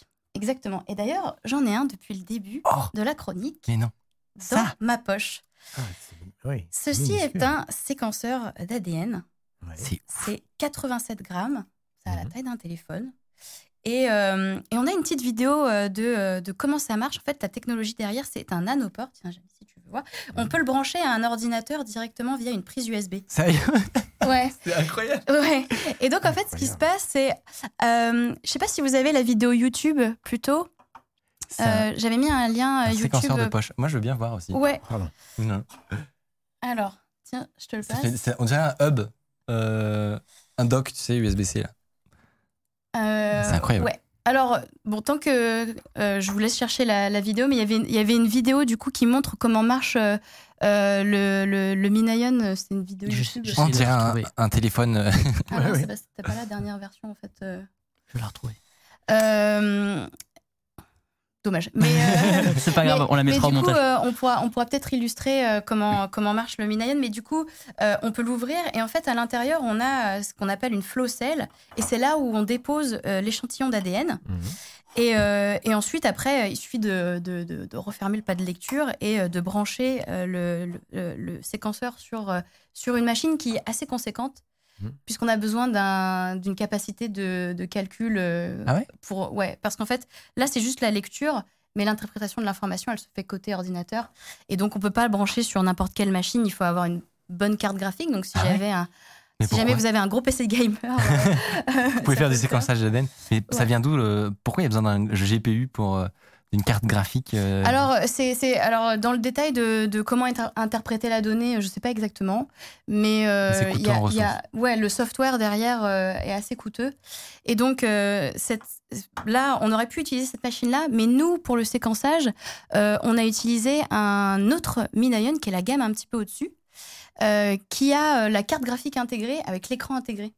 Ok. Et, euh, qu'on a vu à la fin de la vidéo. Ouais, et du coup, euh, on n'a pas besoin euh, d'avoir un ordinateur euh, puissant euh, à côté pour pouvoir faire l'analyse. Et ils ont la vidéo justement dont tu parlais tout à l'heure. Ouais, Donc on peut la, on peut la, la montrer. si jamais vous avez la vidéo de, du Minayon. Oui, il, il vient. Apparemment, il va y avoir une pénurie bientôt de cet objet. d'après Ah. le- chat. Eh ben ça, c'est la première vidéo donc je voulais vous montrer. C'est comment marche le flow cell. Donc là, vous avez vos brins d'ADN et puis on a attaché en fait un adapteur, un adaptateur au bout euh, de la séquence. Vous mettez une petite goutte, une toute petite goutte dans la flow cell euh, de votre échantillon d'ADN et en fait les nanopores que vous voyez au fond, les petites cellules là, c'est euh, ce qui va permettre la lecture du brin d'ADN puisque grâce à l'adaptateur, l'ADN va pouvoir se fixer sur le nanopore. Et en fait, il y a une enzyme qui va ensuite déplier, si vous voulez, un peu l'ADN. Et l'ADN qui passe dans le nanopore, en fait. Va faire une disruption dans un, dans un courant électrique. Et c'est cette- et c'est ce signal-là qui est lu et qui permet de savoir si on lit un A, un T, un C ou un G. Euh, et euh, c'est juste, euh, enfin, c'est incroyable comme technologie. Bah hein. Juste, Dans vous un ça, mais- petit objet, c'est fou. Ouais. Et donc la séquence est lue plusieurs milliers de fois en fait pour être sûr que en fait le, le signal soit bien lu et qu'on qu'on ait un, le bruit de fond soit Oui, D'où la puissance de calcul. ok. Voilà, exactement. Et donc euh, on a peut-être la vidéo aussi de quand on était à Pasteur et qu'on a fait le Ah oui. sur le, le, le Minayon avec l'écran. Donc, vous avez Ouais. votre code secret qui a été Voilà, encodé dans un truc d'ADN. exactement. Et donc là on a euh, l'expérience euh, qu'a fait, fait Chloé Donc, c'est l'équivalent de brancher ta clé USB du futur. Exactement. C'est un peu ça. hein. C'est un peu ça. Ouais, tu branches exactement, tu, tu branches ta flocelle avec ton ADN dedans et ensuite euh, la lecture se fait euh, directement euh, dans le Minayon, là où du coup dans celui-là il y a une carte graphique qui est intégrée avec un écran. Donc on a euh, tous euh, les résultats qui sont euh, en live. Alors pourquoi avoir euh, des, euh, des des séquenceurs aussi petits? Ah d'ailleurs j'ai oublié un détail. Euh, les prix sont plus si aussi, si- aussi exorbitants. Par exemple pour un petit Minayon comme ça, ça coûte 1000 euros. Ah bah quand même. Donc euh, Euh, oui. mais. Non, mais- Alors, pour Les- séquencer de l'ADN, c'est incroyable. Ouais, pour séquencer l'ADN, là, les gros séquenceurs peuvent coûter plusieurs centaines de milliers d'euros. Ah ouais. Donc euh, là, on est, Ah euh, on est sur quelque chose de beaucoup plus abordable. Et, euh, et les, les- les- le séquenceur qu'on a vu avec la, la carte, euh, la carte graphique intégrée, c'est 4900 euros. Donc c'est cher, mais en fait, c'est quand même incroyablement peu cher Mm. par rapport à la technologie que c'est. Et, euh, et en fait, à quoi ça sert d'avoir ces machines-là portables? C'est tout simplement parce que parfois, on a besoin de faire de l'analyse de séquences euh, mais dans un endroit où il n'y a pas forcément de laboratoire à côté. Par exemple, en cas de pandémie, si on veut faire euh, de l'identification de, de virus ou de pathogènes, euh, il faut se déplacer sur le milieu, mais euh, on n'a pas forcément euh, l'occasion de pouvoir ramener les échantillons à temps, de pouvoir le faire vite. On se déplace sur le terrain et on a un laboratoire. euh, Tu peux uploader après ton, ta cellule, euh, enfin ton ADN, un truc. Voilà, exactement. Mais, et ça s'adresse pas que à ça aussi quand on fait des, des études en métagénomique, par exemple, et qu'on étudie la diversité biologique dans euh, des fumerolles, par exemple, au milieu de l'océan, ou alors euh, euh, dans un lac acide au milieu de Yellowstone. Et ben, à la place de, de prendre des D'envoyer une équipe, échantillons ouais. et, de voilà, et dans les volcans exactement. Sont Euh, tout ça, oui. Exactement. Et ben à la place de prendre un échantillon et potentiellement perdre de la richesse au moment du, du voyage, Mm. et ben là on peut directement les séquencer sur place. Donc voilà l'utilité de. c'est pas encore pour Monsieur et Madame tout le Oui, monde, hein, mais mais on y arrive. Donc voilà, on a finalement réussi à séquencer notre ADN. Est-ce que ça a marché? C'est ça la voilà, question. eh ben, on, a- Le message, arrive. le le message, message. exactement. Donc à la fin, on, on a un, un- l'out- l'output, hein, comme je peux la- Ouais, ouais. l'appeler, le, ce Le qui résultat. sort, le résultat, ce qui sort euh, de la machine, c'est tout simplement, on appelle ça un format FASTA, mais en fait c'est un point texte hein, avec euh, les séquences qui sont lues. Et donc euh, voilà, donc ça ressemble à peu près à ça. Et on a une, et donc Mathieu nous a fait, euh, Mathieu a euh, converti la chaîne qu'on a retrouvée en résultat euh, en toutes lettres. Donc on a tu- une tu sais vidéo faire ça, toi avec le code. Je lui ai passé le code. Je lui ai passé le code. Je juste Tu peux pas le lire comme ça Comment Euh, tu, tu peux pas le lire Bah si, euh, ah, tu peux prendre. J'ai pris un coup de pression. Là, là. tu sais pas lire du code d'ADN Non. Et donc euh, voilà, on a la petite vidéo. euh, Ça, c'est juste le moment où on découvre le message. Donc Ok, là, on a le ouais. message et, euh, et donc on a fait notre petit script où on fait tourner notre script pour traduire. Et là, on va Ouais. savoir le code. Donc le message secret. Ah, j'ai- pas vu le message secret. Le, message secret. Alors, Donc, tu message secret. Fun fact, suite à un don, l'Institut Pasteur possède un vignoble qu'il leur est impossible de revendre. C'est quoi? C'est un vrai fun fact. Eh, mais c'est trop, mais c'est vrai. Alors, C'est vrai. Absolument. Ouais. Ah, tu- tu- tu le savais? Oui. Mais je le incroyable. Du coup, t'es un peu déçu parce que Je t'as sais, rien Je appris. le connais, absolument. C'est le vignoble dans lequel Louis Pasteur a fait ses premiers travaux sur la fermentation. C'est ça Waouh. Alors, je, je sais pas si on, on parle du même, mais en tout cas, ils ont des vignobles. Et je- ça, je doivent pas. avoir 12 Il y a, vignobles. il y a non un vignoble qui appartient à l'Institut Pasteur dans lequel euh, Louis Pasteur a fait ses premiers travaux sur, euh, sur la fermentation parce qu'il a commencé, euh, il a commencé comme ça euh, et, et en bossant sur la Ouais. vigne, sur du vin, sur, sur du vin d'Arbois, voilà, du vin Wow. du Jura. C'est ouf. Et du coup, Incroyable. il existe des bouteilles de vin? De Mm. l'Institut Pasteur. Absolument, Ah. tout à fait. Et je pense que c'est- cette vigne-là. Ouais, Ouais. je pense aussi. Et euh, mais non, mais, euh, mais je me rappelle plus. Mais c'est vrai qu'on nous avait raconté l'anecdote quand on était allé visiter et c'était euh, c'était vraiment euh, vraiment super cool. Donc voilà. euh, ben merci. Mathieu euh, rien. pour le cette, message secret de cette fou. euh, expérience de fou. Tiens d'ailleurs. Non, mais c'est euh, génial. Moi, je, je retiens quand même il y a un truc qui est, qui est assez, assez top et je, je- finalement, je ne savais pas, mais euh, c'est qu'on peut aujourd'hui fabriquer euh, de l'ADN en euh, plaçant euh, les bases que l'on veut sur cet ADN. Ouais. Donc, Dans, dans l'ordre qu'on veut. Voilà. C'est et- déjà possible ça- de ouais. faire. Donc, ce- donc, donc, euh, ce que tu disais tout à l'heure, on est à, On n'est pas loin. ouais. on est, on est tout près. Alors. C'est- c'est- enfin, ça semble, ça semble, ça semble tout à fait accessible parce Oui. que il y a quand même pas mal de, de- de- d'obstacles qui, qui semblent franchis et puis euh, effectivement ça, ça, ça devient un, un vrai support. Mais les espions vont s'amuser. Alors C'est ce c'est que- vrai. c'est ce que je me On suis dit, moi. posé cette question. Dans c'est la, vrai. dans la- sur la salive. C'est- c'est- Ouais. Mais même, Ouais. même c'est sur une lettre. complètement dingue. Ouais, c'est ah, c'est T'envoies une c'est lettre avec un moment, il y a de l'ADN. Snowden quand il s'échappe là avec son Rubik's Cube. Et ben voilà un peu de salive et c'est bon quoi. Mais C'est oui. fou. Les es- mais je suis d'accord. Donc finalement, quand James Bond va embrasser un ou une partenaire, hein, puisque James Bond, Il récupère de eh l'information. bien, il récupère de l'information. C'est un transfert de données. Voilà, c'est le transfert de données. Alors après, il y a Papa, quand même je faisais des. du transfert de données. Excuse légendaire. Il y a quand même des limitations. Donc, effectivement, euh, on- là, on pourrait se demander mais pourquoi on n'utilise pas ça tout de suite maintenant hein? Mais c'est parce qu'en fait, euh, il faut quand même euh, attendre. Enfin, il faut pas attendre.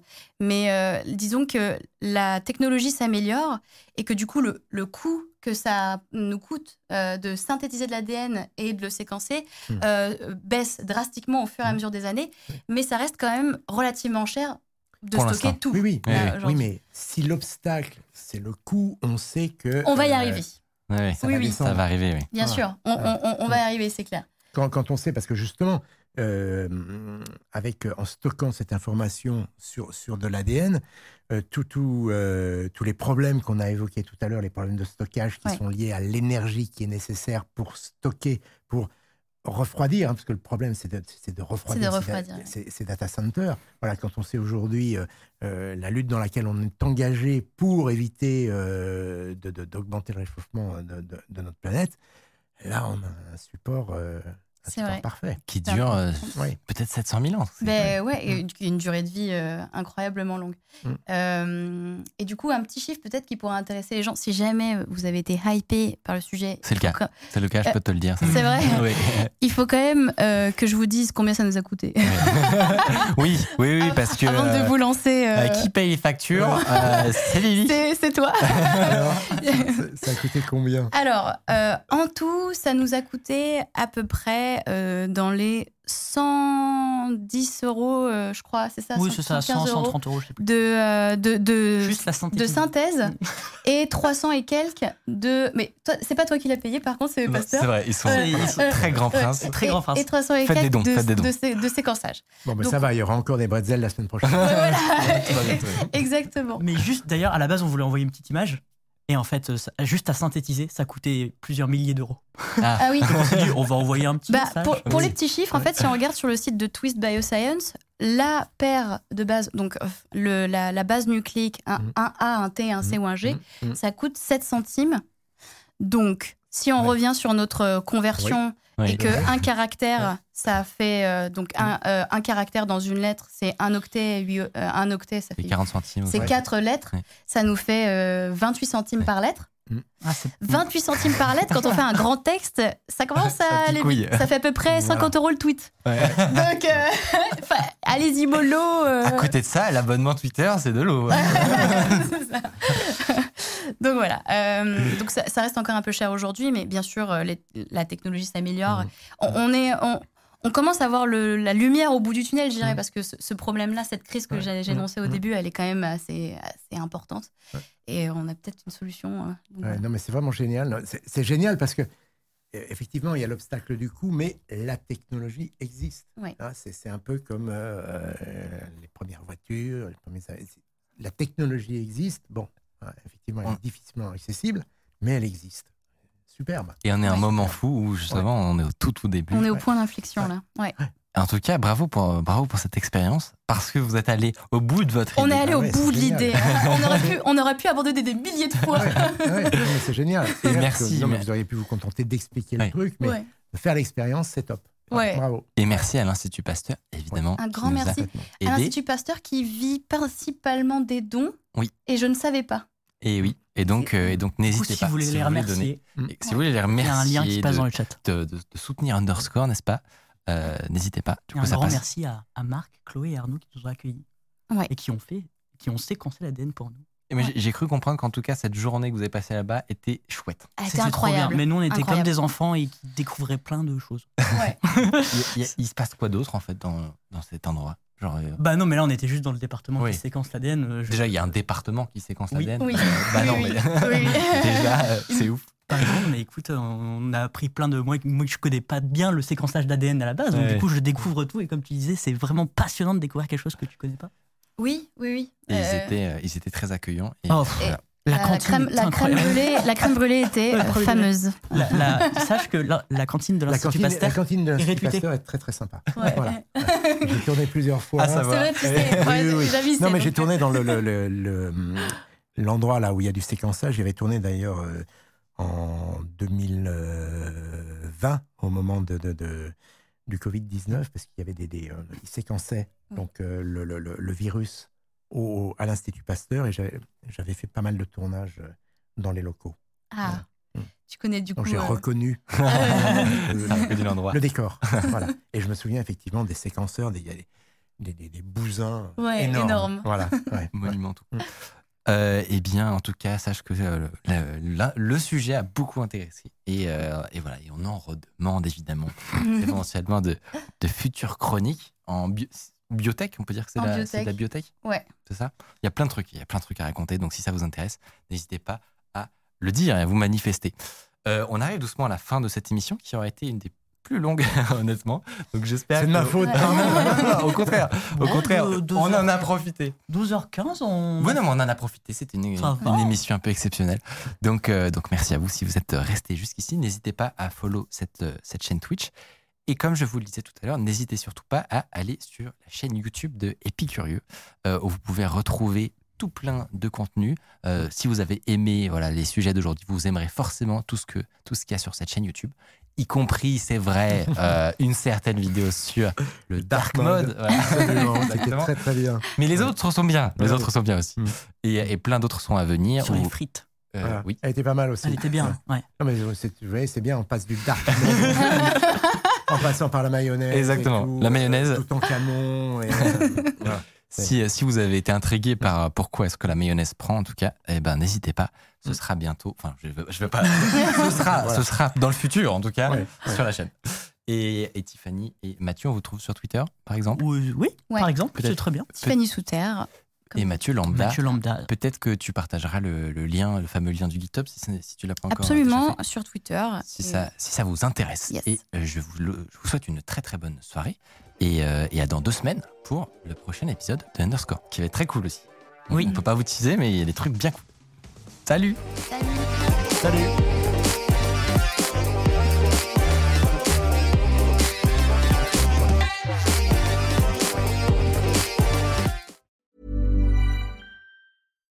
When you make decisions for your company, you look for the no brainers. And if you have a lot of mailing to do, stamps.com is the ultimate no brainer. It streamlines your processes to make your business more efficient, which makes you less busy.